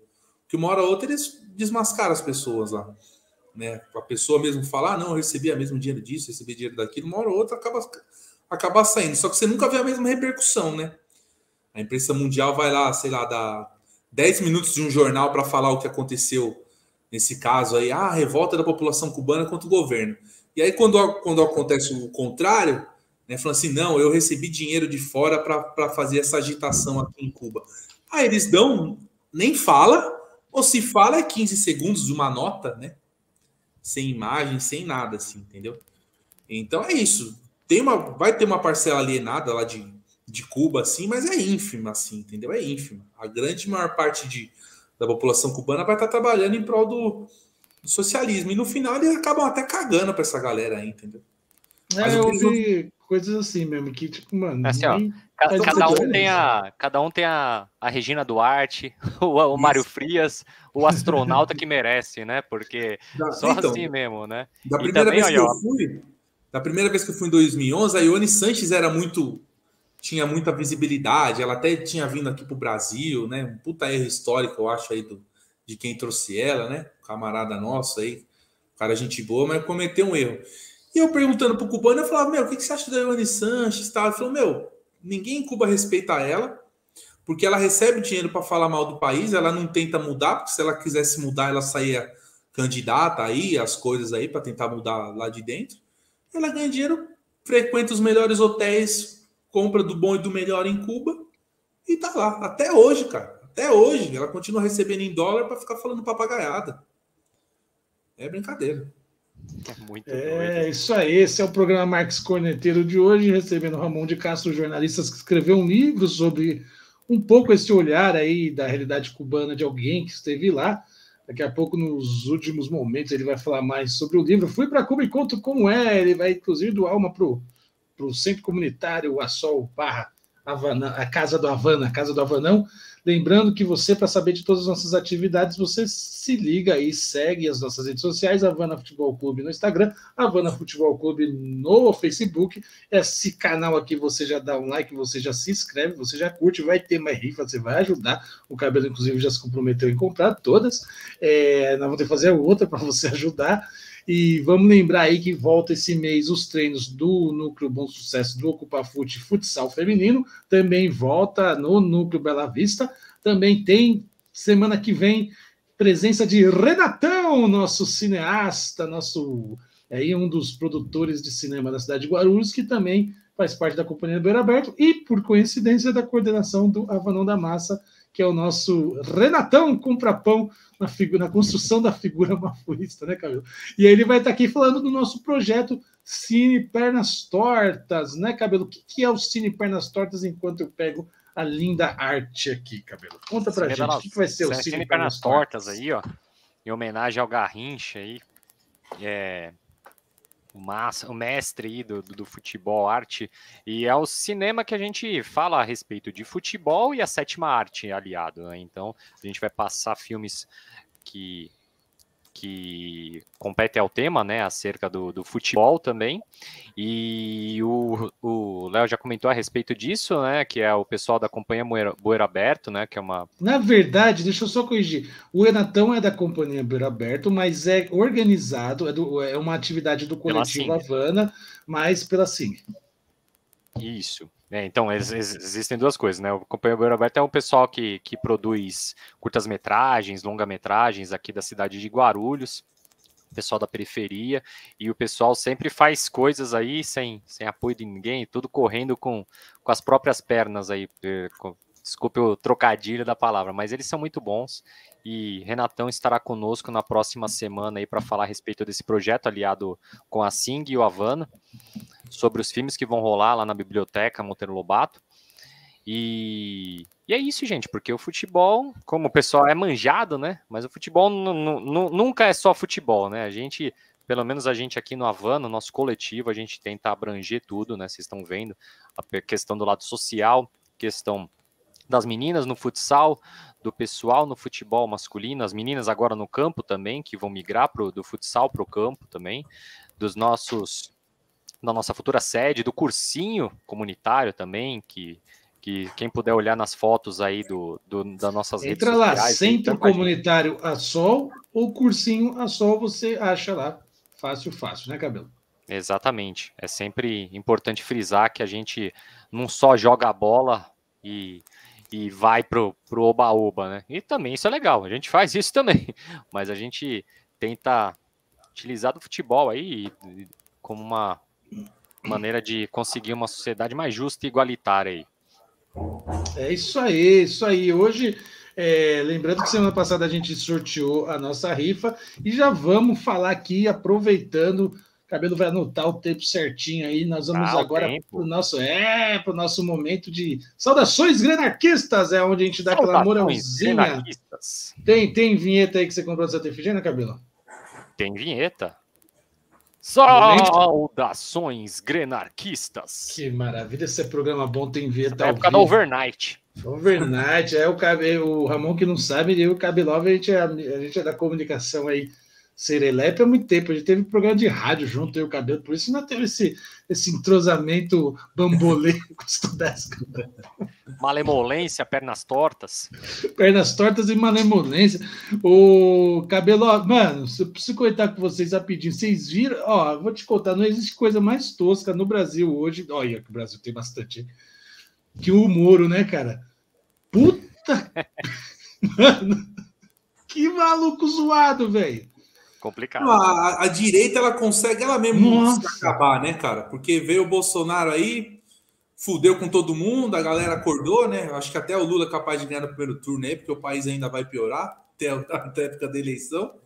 E agora os caras me lançam um Moro que é para dividir os votos que o, que o, que o fascista lá ainda, ainda tinha, né? Não, Mas, e tosco demais, né, velho? Porra, é tosquíssimo, cara. Eu quero ver um debate com eles, cara. Vai ser divertido, velho. Ele lá, você viu, tem o Furlan, o Daniel Furlan, né, Cabelo? Que é o humorista lá do Choque né, Cultura, do... né? Que ele faz lá, é, o projeto de coisas boas, né? Você já viu isso aí? É, agora o projeto é para melhorar a saúde, mas como melhorar? Para fazer uma saúde melhor. Você vai responder no canal livre lá, o que, que você vai fazer? vou fazer a força-tarefa, o combate a. Vocês viram essa? Tem, depois eu, depois eu passo. Eu vi até uns é. memes depois a galera comparando com. Como é que você vai acabar com a fome? Lá. Eu vou criar uma força-tarefa entre pessoas que entendem como acabar a fome. É porque você vai fazer o quê? Pegar um padeiro, pegar a coerção coercitiva do padeiro, do dono do mercado. Faça um pão que alimente toda a população. Um é. pão enorme. O bolo do aniversário de São Paulo do Bexiga. É isso aí. Ai, meu Deus. É muita tosquice. Olha só, saudações grenarquistas do, de hoje, rapidinho. Vai em primeiro lugar. Vamos lembrar que dia 29, né, Cabelo? Tivemos um dia especial. Fala um pouco para nossa audiência sobre esse dia. Dia 29, dia da visibilidade trans aí no nosso país. A gente vê que o país, é, o Brasil é o país que mais é, que, os, que o trans mais sofre violência aqui é no Brasil, né? Então, é, é, é, matam pessoas por causa disso, orientação sexual, por sua maneira de se vestir, por, porra, é complicado, tá complicado viver no Brasil nesse momento, mas a gente vai conseguir mudar. E aí, agora a gente vai fazer o nosso salve aí, a nossa saudação grenarquista aos meninos bons de bola, que é um time de homens transexuais aí do, do São Paulo, um dos primeiros aí que, que veio. Eu não me desculpem, né, se eu estiver errado, mas não não conheço outros aí. É um dos primeiros. Um trabalho, é, então, é, o pessoal faz um trabalho muito bonito, muito bacana aí. E logo menos a gente vai organizar um, um amistoso Já com tem eles. data marcada, inclusive. Ah, olha o spoiler aí rolando. Nosso, nosso querido Luiz, o, o boleiro freudiano, psicólogo e artilheiro do Havanão da Massa, o artilheiro dos gols pensantes. O Luiz está em contato é. com o pessoal do Minas Bom de Bola. E o nosso momento e saudação grenarquista de hoje vai para os meninos Bom de Bolas, que é um time trans e que vai participar aí, possivelmente em abril, né, Cabelo? Possivelmente em abril do nosso festival Visibilidade Fute, que nós vamos fazer no seu bom sucesso. O Ramon já está convidado. Vai lá ver uma partida lá do Havana e dos meninos bons de bola, tá? Então é isso aí. Nossas saudações grenarquistas vão para em homenagem aí ao Dia da Visibilidade Trans, aos meninos bons de bola no dia de hoje. Manda um abraço aí para todos os camaradas e camaradas dos meninos bons de bola. É... E o Luiz vai fechar esse trem aí para a gente jogar junto, né, Cabelo? Bora lá, mano. Porque o futebol é que a gente não sabe, na verdade, né? Porque quem vinga o time é, são as meninas mesmo do nosso projeto Ocupa Fute, que só elas ganharam até agora, a gente não ganhou ainda, mas a gente já fez um gol, então já é alguma coisa. E, e a gente vai tentar aí tentar fazer mais um gol. Provavelmente vamos tomar muitos, muito mais, mas o que importa é a conversa, essa união aí é, entre nós, e isso que é o, o legal. Futebol a gente fica para depois. Tá certo que o presidente aí, Léo Madureira, corneta no vestiário, corneta nos grupos aí, quer que a gente. até, aqui, até, aqui até o Marcos corneta, ele não critica, ele corneta. Mas um dia a gente vai conseguir a nossa primeira vitória aí. E. Vitória é um conceito sempre. relativo. A gente já ganha todo dia. Né? Conceito, é, vitória é um conceito relativo. Ó, é, e as nossas saudações anarquistas, a gente sempre também dá uma moral para uma torcida antifa aqui no Marcos Corneteiro. Bora. Hoje vai para o pessoal mais uma vez fugindo aqui do eixo, Rio São Paulo vai para Raposa Antifa do Campinense Clube. Olha só, Cabelo, penso que tem essa página aqui, Raposa Antifa, mas tem uma outra que tem bastante coisa atualizada é, e é bem bacana. Você curte lá Raposa Antifa. As nossas saudações anarquistas hoje vão para o pessoal da Raposa Antifa, nada mais, nada menos que Campina Grande, na Paraíba, o Nordeste antifascista sempre presente no Marcos Corneteiro. E tem a maior festa de São João do mundo, na verdade briga, né? Então, mas eu quero muito um dia aí na, na, na maior fogueira de São João, na maior festa de São João lá de Campina Grande, que é uma cidade muito, muito bonita. É isso aí. Olha só, e um, mais um comentário aqui do pessoal do Engreve, ele vai fugir dos debates, tal como o Pelego presidencial fugiu em 2018. Rapaz, Vai ser um tal de nego, tem uma caganeira, vai ser um tal de gente vai ter facada rolando aí, facada, né? Desmaio, Tramontina, vai Tramontina ter, vai ganhar é... grana, né? Vendo faca. Né? Ó, vou dar uma aquele termo, nunca aquele termo da bola, né? Pediu para cagar e saiu, né? Vai fazer todo sentido esse ano nas eleições. Ô, Ramon, é, semana passada a gente comentou aqui com a Ianca do, do Cursinho a Sol. Eu queria só rapidinho ouvir sua opinião. A gente teve o caso aí na final, na semifinal da Copinha, da faca lá eu dei minha opinião aí sobre as torcidas organizadas. É, existe um debate muito grande, evidentemente, que é, mano, 90% da todo mundo a gente conhece torcida, 90% da torcida organizada das grandes também são de gente de boa, mano. O cara gosta de ir lá torcer, tomar cachaça, uhum. fumar um baseado, ser feliz, sabe? É, mas tem aquele, aquele maluco que gosta de ficar brigando. Eu, eu, tenho, eu tenho uma opinião que é o seguinte: esses caras você não vê brigando pro hospital, você não vê brigando é, o ônibus aumenta, o policial mata a gente na periferia, você não vê nenhum torcedor lá, você vê as antifa protestando, mas não vê a uhum. torcida organizada. Eu acho isso, eu acho que com uma faca num jogo de futebol é coisa. Não tem sentido, né? Com um jogo de futebol com uma faca. O é, que, que, você acha assim do que se transformou os movimentos de torcida organizada, assim, é, que viraram um grande negócio, de certa maneira? E que Sim. tem também seu lado lúdico, tem seu lado de festa, tem seu lado. Mas em que pese isso como, como apenas uma reprodução de um poder, assim, como foi feito com a torcida do São Paulo, assim, de proibir as pessoas vestirem, se referirem andarem de uma certa maneira. É, utilizar. Né? O que, que, é, que, que, você acha? Que que você, qual que é a leitura que você faz disso? Você que é um cara do futebol também. Ah, cara, é uma coisa bem complexa, né? Torcida organizada. Eu já, já andei um tempo já com o pessoal da Mancha. É... Nunca apanhei assim no tempo que eu, que eu andei com eles. A gente acaba. Quem acaba andando assim com o pessoal da torcida organizada até acaba sabendo quando ia ter uma briguinha ou outra ali, porque isso acontece mesmo dos caras. Às vezes não é nem de marcar, mas é de saber por onde vai. Sabe, ó, tal torcida vai Já fazer. é um certo marcar, né? É, tal torcida vai fazer esse caminho, então a gente vai por aqui para pegar os caras, sabe? Era assim. E aí, até aqui no ABC, aqui eu meio que parei de, de andar um pouco com eles assim, quando eu vi que a coisa tava ficando mais, mais, mais pesada, né? Tava tendo briga direto e tal. Eu falei, meu, não vou. Não vou ficar andando com esses caras agora para levar uma barra de ferro um tiro à toa aí, né? Porque eu sempre gostei da, da, da parte da organizada que você falou, a parte lúdica, né? a festa na arquibancada, porra, que é linda, o pré e o pós-jogo, que é, porra, é melhor ainda, sabe? Quem nunca foi no estádio não tem noção do que é um pré-jogo de futebol, que é uma delícia. É carnaval o ano inteiro, cara. Quem gosta de ir no estádio é carnaval o ano inteiro. Mas aí a gente entra nesse ponto, cara. Virou um comércio? Virou, porra. Hoje o, Serdã, ele tem até marca de, de, de roupa, né? que fornece para Mancha, já forneceu até para outras torcidas organizadas rival do Palmeiras, hoje em dia acho que não mais. E outra, quem briga, todo mundo sabe quem é, velho. Os caras que brigam são sempre os mesmos, entendeu? Passa 10, 15 anos, são os mesmos. Todo mundo sabe. Não prende por quê? Algum interesse por trás aí disso. De delegado, de policial, que às vezes também faz parte. Aí não sei, é um interesse oculto aí que a gente ainda nunca vai saber, mas que, que todo mundo sabe, sabe, porra. Quem briga, quem não briga, entendeu? Igual nesse caso e da eu acho que pode falar. Que mataram, que mataram o Moa, né? Uma briga na sim, própria, dentro sim. da própria torcida, uma puta sim. covardia e tal. Todo mundo sabia quem foi, tanto que eles de uma vez expulsaram 30, 40, 50 é, pessoas, entendeu? Montaram até uma outra organizada. Sim, entendeu?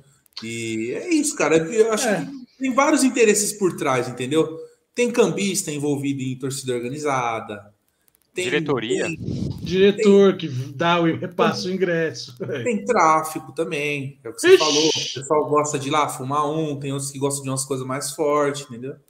E tem todo esse interesse por trás. Por que, que não acaba com o tráfico? Porque tem interesse grande por trás. Então, é, acho que entra nessa complexidade da, da sociedade brasileira. Mas é uma coisa que não, eu, eu sou contra acabar a torcida organizada. Eu acho que se acabar a torcida organizada no Brasil, se acaba com, com, com a atmosfera, né? Com aquela egrégora que se cria dentro do, de um estádio de futebol, assim. Eu também sou mas... contra, mas eu sou a favor desse apelo social da torcida.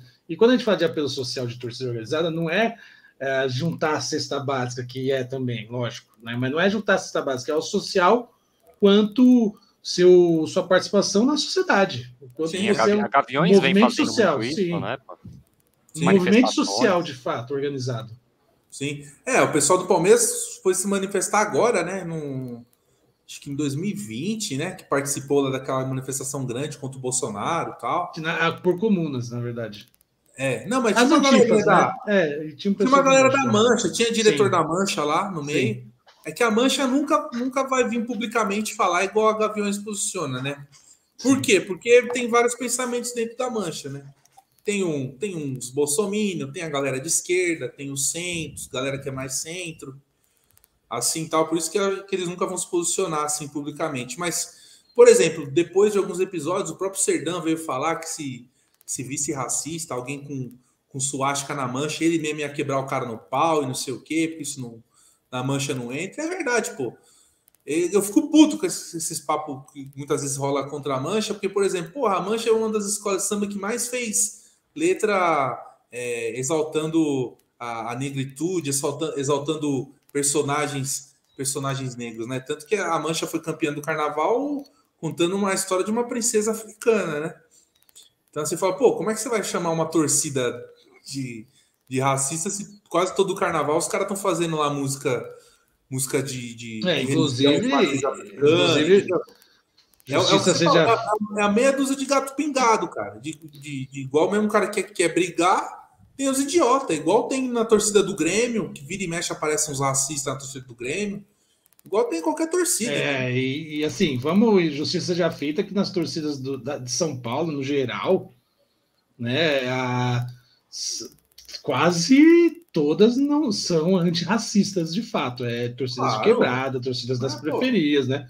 O Independente, a torcida jovem, Mancha todos. Verde e a Gaviões da Fiel são todos de, de muita em, eh, presentes nas quebradas e não, é não tem, nunca teve esse negócio de racismo é, diferente do, de uma certa parte do Grêmio, que é uma coisa cultural, sulista mesmo, assim, tem esse aspecto cultural, é diferente de São Paulo.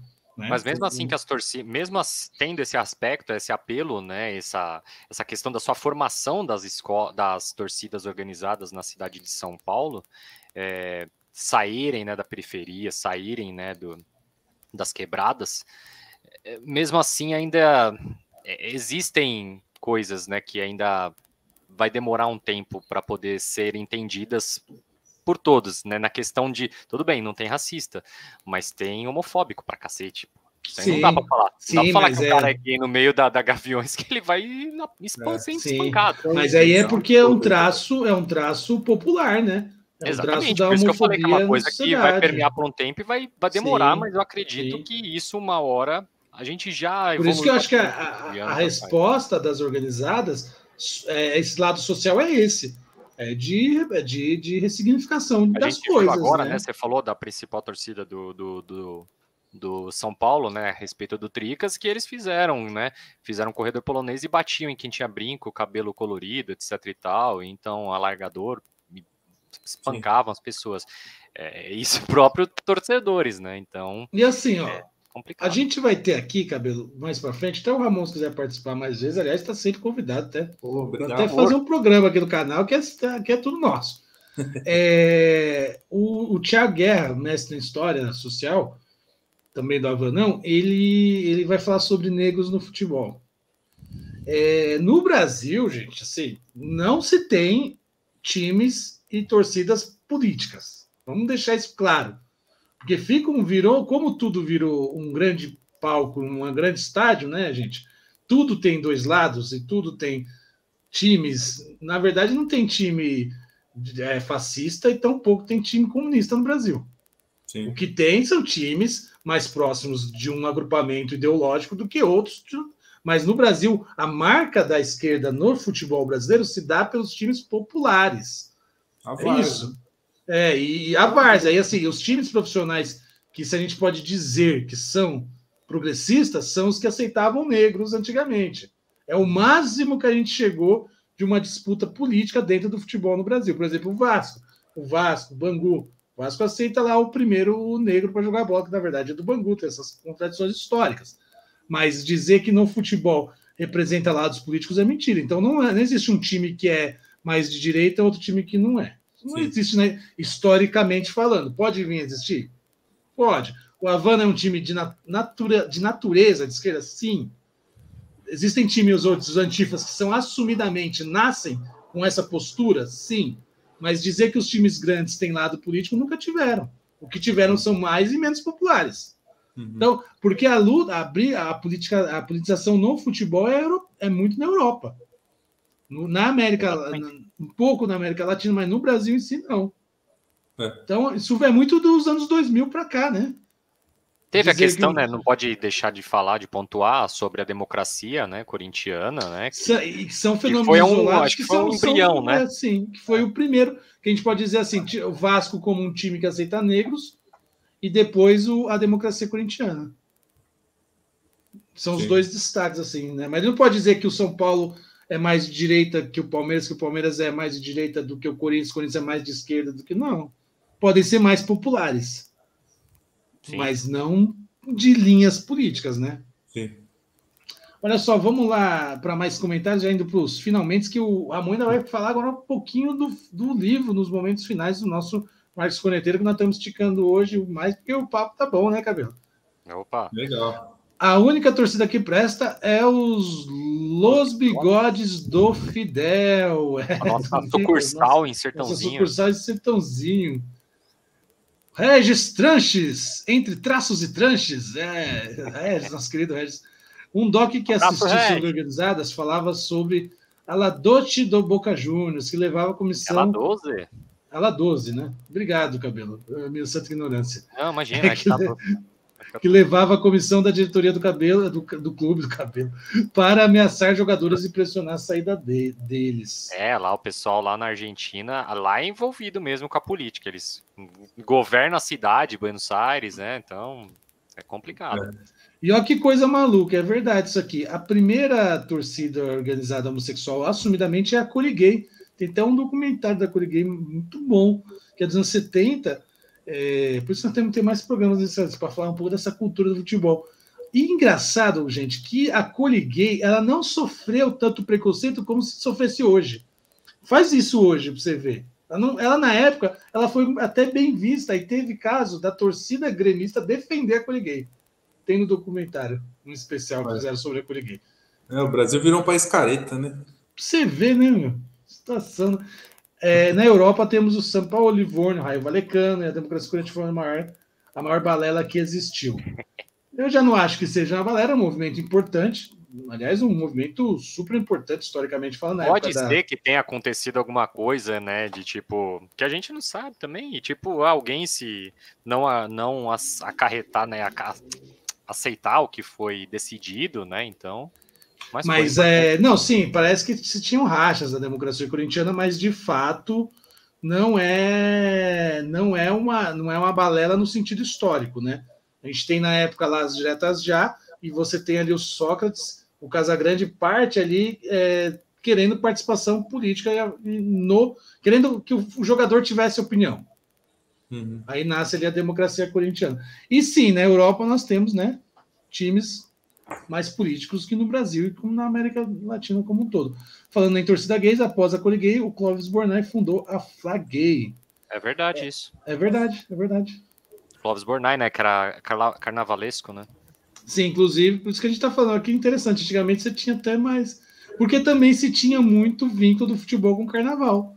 Na, na ideia da torcida, das charangas, né? coisa muito mais. Que continua é... esse vínculo, né? A gente vê Sim. escolas de samba que são torcidas. É... Ô, Ramon, para finalizar, fala do livro aí pra gente, mano. Falo. Ah, então, falar também do. Que lá no YouTube, a galera que quiser ver também, eu tenho, eu tenho produzi algumas vídeos reportagens quando estive lá em 2019. É lá no canal Diário do Ramon em Cuba no YouTube. Ou no Facebook também tem os vídeos lá, no Diário do Ramon em Cuba, lá no, no Facebook. Eu vou no, então vamos repetir aqui, peraí. É, você vamos tem. Lá. Vamos lá, você tem no YouTube, você tem uns vídeos que você fez em Cuba, é no Diário de Ramon em Cuba, né? Isso, Diário do Ramon em Cuba. É o mesmo nome, tanto no YouTube quanto no, no Facebook. O cabelo vai pegar aqui e vai, a gente vai dar uma compartilhada aqui. Ah, legal. E aí, sobre o livro, bom, o livro é isso, cara. É, conta essa minha primeira experiência em 2011, principalmente com a Brigada, e depois em 2019, quando eu voltei, né, para ver como é que voltei para ver como o Cuba tinha evoluído, estava com saudade, enfim. Fiz alguns amigos lá também, voltei para revê-los. E aí eu tento fazer essas comparações, né, de como, de como o Cuba evoluiu, de o que, que precisa melhorar, quais são as novas dificuldades, os novos desafios, né, da, do pessoal lá de Cuba. E é isso. E aí, para quem quiser comprar, só falar comigo, o pessoal aí do, do, do da TV Havana pode passar o contato para vocês. É 30 reais o livro para qualquer lugar do Brasil e fica 8 reais o frete. Eu mando pelo correio para qualquer lugar do Brasil, mando com dedicatória para quem você quiser, tá bom? E também tem o e-book. Quem não quer o livro físico, tem o e-book que está disponível na Amazon. Tem o link no, na página lá do Facebook, lá do Diário Ramon em Cuba, tem o link com todas as opções, é, né? É facebook.com, vamos lá, facebook.com barra Diário Diário do Ramon em Cuba. Tudo junto, né? É. se você jogar lá no, na barrinha de procurar, você também acha. Aí, olha só. Vamos ver se está certinho aí. Diário do Ramon em Cuba. Isso aí. Certo. Isso aí, né? Certo, né? Espero, espero, é, espero que pessoa... O livro foi. Isso é interessante falar também. O livro foi todo feito independente, até a capa. Ó, você que é diagramador, até a capa eu mesmo que fiz. Ó. Olha só. Essa Parabéns. foto eu que tirei lá. Deixa eu ver, vamos, eu... vamos, vamos ver se passa na diagramação aqui do, da Foice de São Paulo, né? É um formato novo aí que tem para livro para escritor independente. Eu né? sei qual que é. É, que chama é, impressão sobre demanda, né? O POD, Sim. né? Publishing on Demand. Então, meu, é sensacional. Eu registrei o livro na, na Câmara Brasileira de Livro, tal, direitinho. Tá catalogado aqui. Os direitos, tudo, né? Tem até o. De repente, se, se algum, algum camarada aí trabalha em alguma editora aí que pode se interessar, ó, o livro já tem até também o código de barra, tá bom? Que as lojas pedem e tal. Ó, tá completo. cara, e quem quiser comprar autografado, ele manda, hein? Isso, com certeza. Dedicatório. Dedicatório e tudo, tá? Nós vamos fazer um, nós vamos fazer o lançamento desse livro vamos e um debate de autógrafos aqui aí. em Guarulhos para você. Boa, por favor. Aqui Obrigado. Porque até agora nós.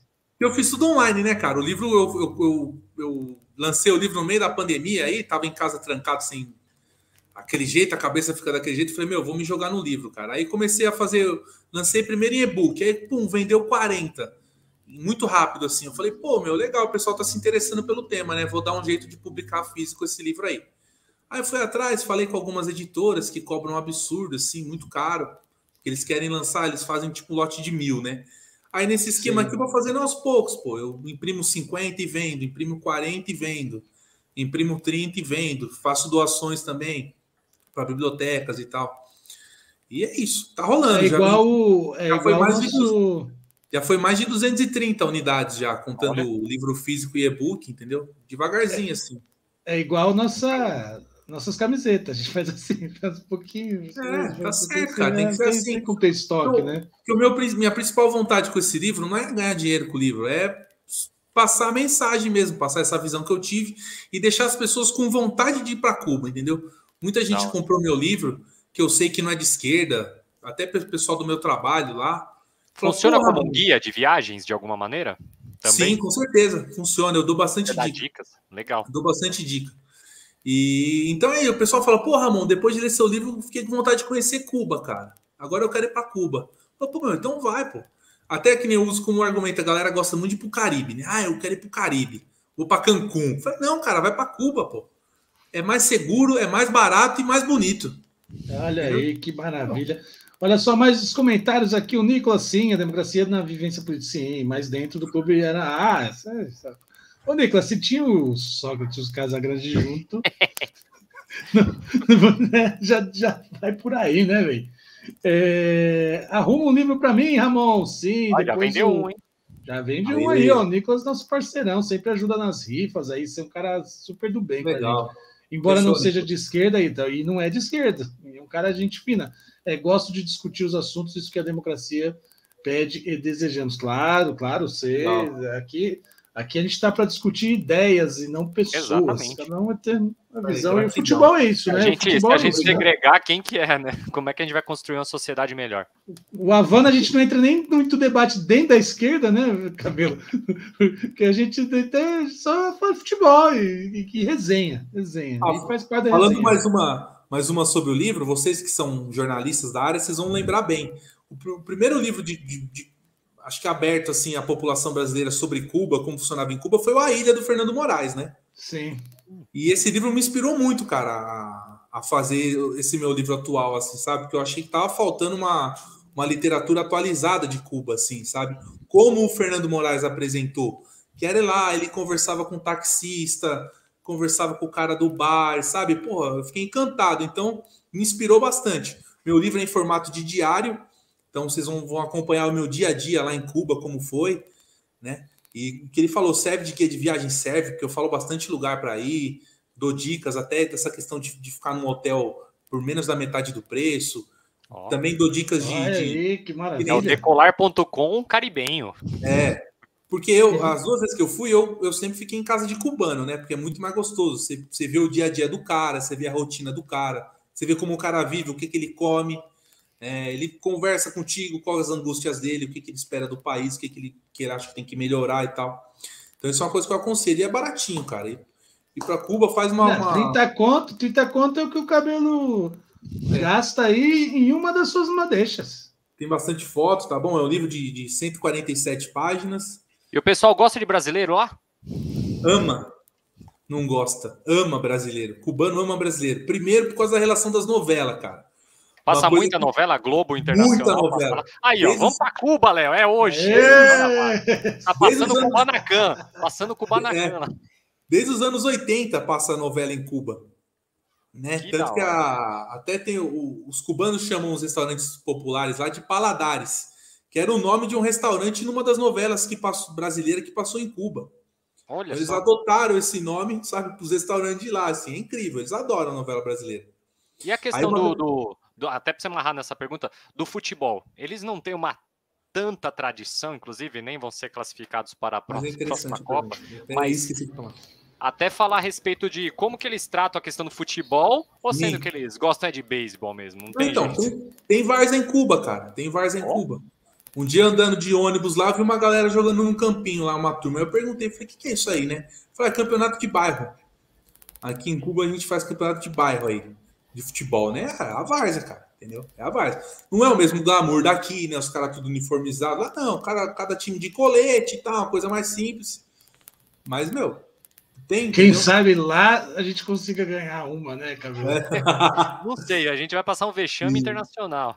E nessa questão do esporte, até para as crianças, cara, eles são muito. Eles também têm campeonato amador, assim, para voltado para as crianças, assim, sabe? Então, Cuba é um país, é, eu falo que é um país é, pobre é, economicamente, pobre até às vezes materialmente, assim falando, mas é um país muito rico culturalmente, desportivamente falando, entendeu? É, Olimpíadas. Dá de né? 10 a 0, assim, cara. E em qualquer país, até país que dizem avançado aí, mas que ao mesmo tempo bate recorde de morador de rua, entendeu? E a Ana, e a Ana Paula do vôlei sonha com a Mireia até hoje, né? É. Olha só. E é... também o. Como que chama o. É que ah, agora. Passou um né? amigo meu aí. Esse é, Guilherme, vou, é o próximo. O Poli Castro que apareceu aí é um amigo meu. Chama Ramones! Grande é, Zóio, valeu Zóio. Guilherme Puricastro. O Regis fala assim: genial, hein? Parabéns pelo livro, Ramon. É, nós vamos organizar aí um esqueminha para o Ramon vir aqui e falar do livro dele. Nós vamos fazer esse esquema assim, que o Avanão é assim. Legal. Que o Avanão é assim: começou, não quer largar mais. A paixão. ah, lembrei. Lembrei que ia falar a respeito disso, que era a questão Nicolas... que agora, né, do... do... Cai, ah, esse do link, link cai direto, peraí, que é venda do então, milhão. Link já é na venda? O link, assim, o link abre para várias opções, né? Porque o livro também está à venda no marketplace. Eu falo que é tipo um cavalo de Troia, né? Então ele está à venda no Submarino, né? nas lojas americanas, no estante virtual, no Mercado Livre. Só que eu falo para o pessoal comprar direto comigo, né? Porque eu ganho. Aí a, vem, vem assim, eu reparto mais, né? Porque com, com, essas lojas aí do marketplace eu ganho muito pouco, eu venho, venho muito pouco para mim. E você não vai ter dedicatória também, você não vai ter autografado. Tá vendo? É o então, marketplace dele. Fala pro, pro Nicolas depois, ou mandar uma mensagem lá no, na página do Facebook, ou até no canal do YouTube, tá bom? Que eu respondo ele, eu faço tratamento por lá, porque eu tenho vendido assim. Galera me chama. Ou se você tiver o WhatsApp dele e quiser passar meu WhatsApp para ele, também pode passar, tá bom? Passo sim. E no Instagram também, quem achar lá, já vendi alguns livros no Instagram, até no Twitter já. Então é assim, cara. Vamos conversando, me manda o Pix, eu mando o livro pelo correio e é isso. Tá feito. Facinho. Ô, Cabelo, e aí, o que, que, você vai falar? Ah, era só uma, só uma questão que era sobre o, o. que agora, né, comentou aí o Nicolas sobre o, o Whindersson Nunes e o Popó, que come, comemorou 20 anos em janeiro, meio de, com início de janeiro, que o Popó ganhou do, Sotomayor, né, o boxeador famoso lá de Cuba também, né? E tem a tradição em boxe pra caramba. E lembrando sim. que futuramente o Havana também. É, não queria falar não. Terá tá? boxe. Estamos guardando lá no centro comunitário. Só vai faltar março. a gente ter beisebol, mas futuramente. Só vai faltar vai... ter de futebol, de verdade. Ah, futebol deixa. A gente vai montar um time de beisebol bem mais legal e já vai em Cuba, joga lá. a gente só. perde mesmo. Você sabe que nós vamos ter lá em março, lá, nós estamos só fechando o dia aí com o Ivan e com o Careca, que é os nossos professores de boxe. Meu filho vai fazer. Ele tá até aqui, passando aqui. É... Que machucaram o gato aqui de casa, cabelo. O gato machucou, coitado, tô cuidando do gatinho. Gato youtuber. É, o gato youtuber. É, e eles vão fazer boxe lá no centro comunitário, tá, mano? Vai ser uma vez por semana de graça um box do Havana, que nós é assim mesmo, nós é tudo xarope, mas é da hora fazer um box. É, aí vai ter o curso de cinema do Renatão, hein, mano? Curso vai ter cinema, você, ó, seis meses de curso de cinema, projeto do PROAC, edital do PROAC, que nós conseguimos trazer para o centro comunitário. Você pensa o quê? Nós só é ruim de bola. Muitas vitórias extra-campo. Extra-campo nós ganhamos todas. É, vão entrar em contato, sabe quem tem curiosidade por Cuba, desde Ursula Anderson, o Bond Girl saindo do mar em Cuba do satânico Dr. No. Esse ali adora 007, cultura pop, aí, geek, Nicolas. Vão entrar bem. em contato direto para ganhar uma dedicatória personalizada. Oh, valeu, é valeu, isso aí. Obrigado. Olha só, uma hora e 45 de live, da hora o bate-papo. Sempre bom aqui de trazer gente, gente nossa, gente de esquerda de boa, sabe? Se você tem esquerda carrancudo aí chato, você não precisa vir, não, mano. Ficar chorando as mazelas do capital aqui, né, cabelo? Ah, é, só cortar um clímax um pouco, eu só queria só fazer, passar aqui, partilhar um negocinho rapidinho, cabelo, que eu acabei esquecendo aqui. É... Ah, peraí, peraí, que eu vou compartilhar aqui. Peraí, compartilhar a tela. Aqui. Ah, tem a questão lá do de Franco da Rocha vocês sabem que Franco da Rocha está aqui perto né, de Guarulhos também, aqui na Serra da Cantareira. É, Francisco Morato, então, a camarada Camila, do, do coletivo da Havana, pediu para compartilhar, tá? Que é uma construção de um muro, muro justamente porque a casa está em risco aí, tá? Então procura lá, ajudar para a construção de um muro de arrima no vaquinha.com.br. Então procura lá e ajuda aí, que é mais um caso aí dessa tragédia aí. A gente não pode dizer natural, porque são causas humanas, que ocorreu aí em Francisco Morato, Franco da Rocha, essa região norte aqui da Serra da Cantareira, em São Paulo, na Grande São Paulo. Tá bom? É... O papo tá bom, mas estamos nos despedindo. O Ramon tá deixando aqui o link do Facebook. Diário do Ramon em Cuba. Vou até colocar aqui de novo fazer um bannerzinho, ler o último comentário do dia. Olha que maravilha, Diário do Ramon em Cuba. Nosso último comentário vai para o nosso querido Red Tranches. É, imagina uma Havana jogando lá no estádio do Bom Retiro, Reduto do Cabelov contra o Nippon Jazz Blues. É, que lá tem um. Perto do Sim, Parque tem, do Gato é, tem, o campo de beisebol, né? Que, que a tem. colônia japonesa. e, aliás, eu não sei se vocês sabem, Guarulhos tem tradição no beisebol também, que é o SEG. É verdade mesmo. É verdade, tá do lado do, da nossa quadra lá. Nossa quadra. Ei, Carlinhos! Carlinhos que festa a quadra pra nós lá. Carlinhos, Guarulhense boa, vai ter time. É, abraço pro Guarulhense aí, vai ter time de beisebol. Claro, do lado lá, a gente joga do lado da quadra do SEG, lá que é beisebol.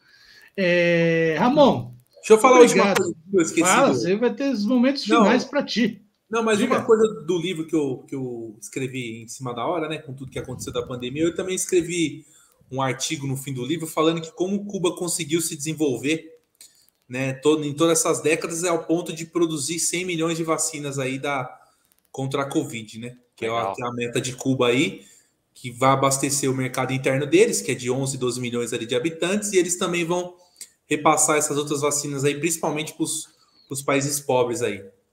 Tá bom? Olha só que maravilha é sempre a solidariedade entre nós, tá? Nós de baixo aqui que tem que se ajudar mesmo.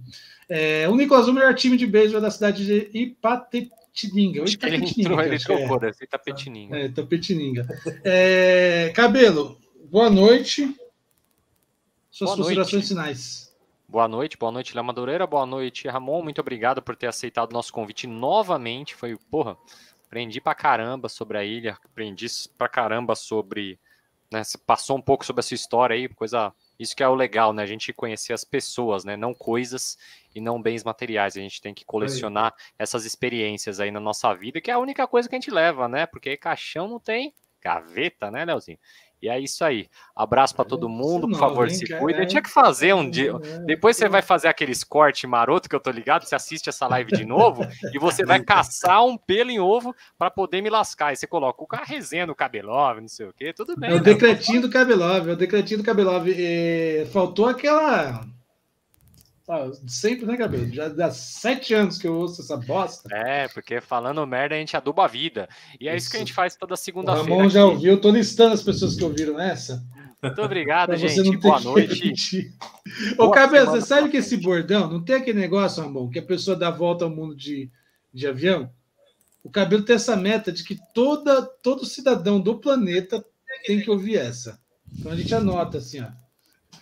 Essa porcaria que ele conta aqui. Ah, tem mais comentário aqui, ó. Não tá parando comentário. Ô, louco. A Guta mandou um abraço, os abraços, Guta. Tamo abraço, junto. Guta. Viu? Boa semana. Você tem frente. que vir aqui no nosso centro comentário também, viu, Guta? Vem passar um dia com a gente aqui. É, e o Regis, o time de Guarulhos, chamava Tupamaro. E por coincidência, Tupamaro. uns anos atrás, tinha um batedor cubano. Olha. Aí, ó, é. Regis é cultura, hein? Tinha até um jogador de beisebol cubano.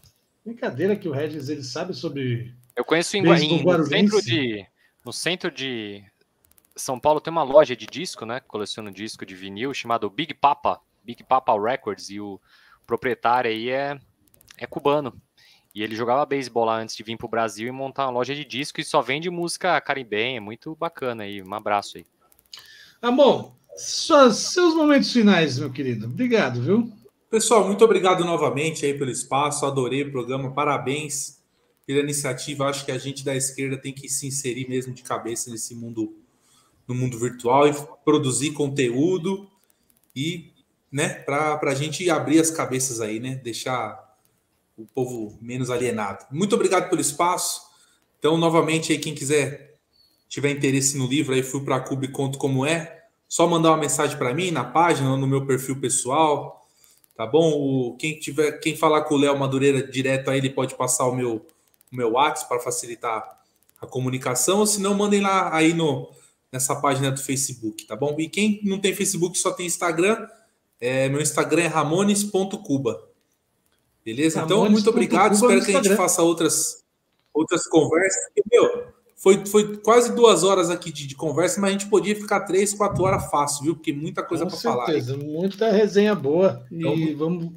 Você vai vir para cá, hein? Vem ver aqui a inauguração do Centro Comunitário, traz os livros e a gente vai bater, bater papo Isso. pessoalmente. Você me passa Ó, as datas aí, eu vou sim. Muito obrigado. Olha quem mandou mensagem aqui, cabelo. A mais modesta do time, né? Sabre Linda, nossa jogadora Sabrina. do time feminino. Sabrina, Abraço, Sabrina. Sexta-feira é dia de treino, vai dormir. É, caramba, Ó, vai ter é Copa. Não, é a gente é assim, né? Deixa para os velhos aqui ficar fazendo resenha. Ô, Sabrina, tem Copa em março para nós jogar e é para nós ser campeão aí, hein? Sim, sim vai se preparando vamos, aí, é, fala para as meninas vai... que, que o negócio vai começar forte aí. Um abraço, Sabrina, para todo mundo aí, todo um mundo. Abraço, beijo para os do Copa Fute, futsal feminino e logo menos vai ter campo, hein? E quando eu for para Guarulhos, vamos tomar uma breja e discutir mais assuntos políticos. Claro, está convidadíssimo lá. Anota nosso, no suquinho, hein? O nosso canto. Eu na, na Brama Zero. Eu não bebo mais cachaça, porque cachaça faz mal. Né? Gente, até mais. Tamo junto. Valeu. Obrigado, você ficou. E hasta lá, vitória sempre, Havana. Viva!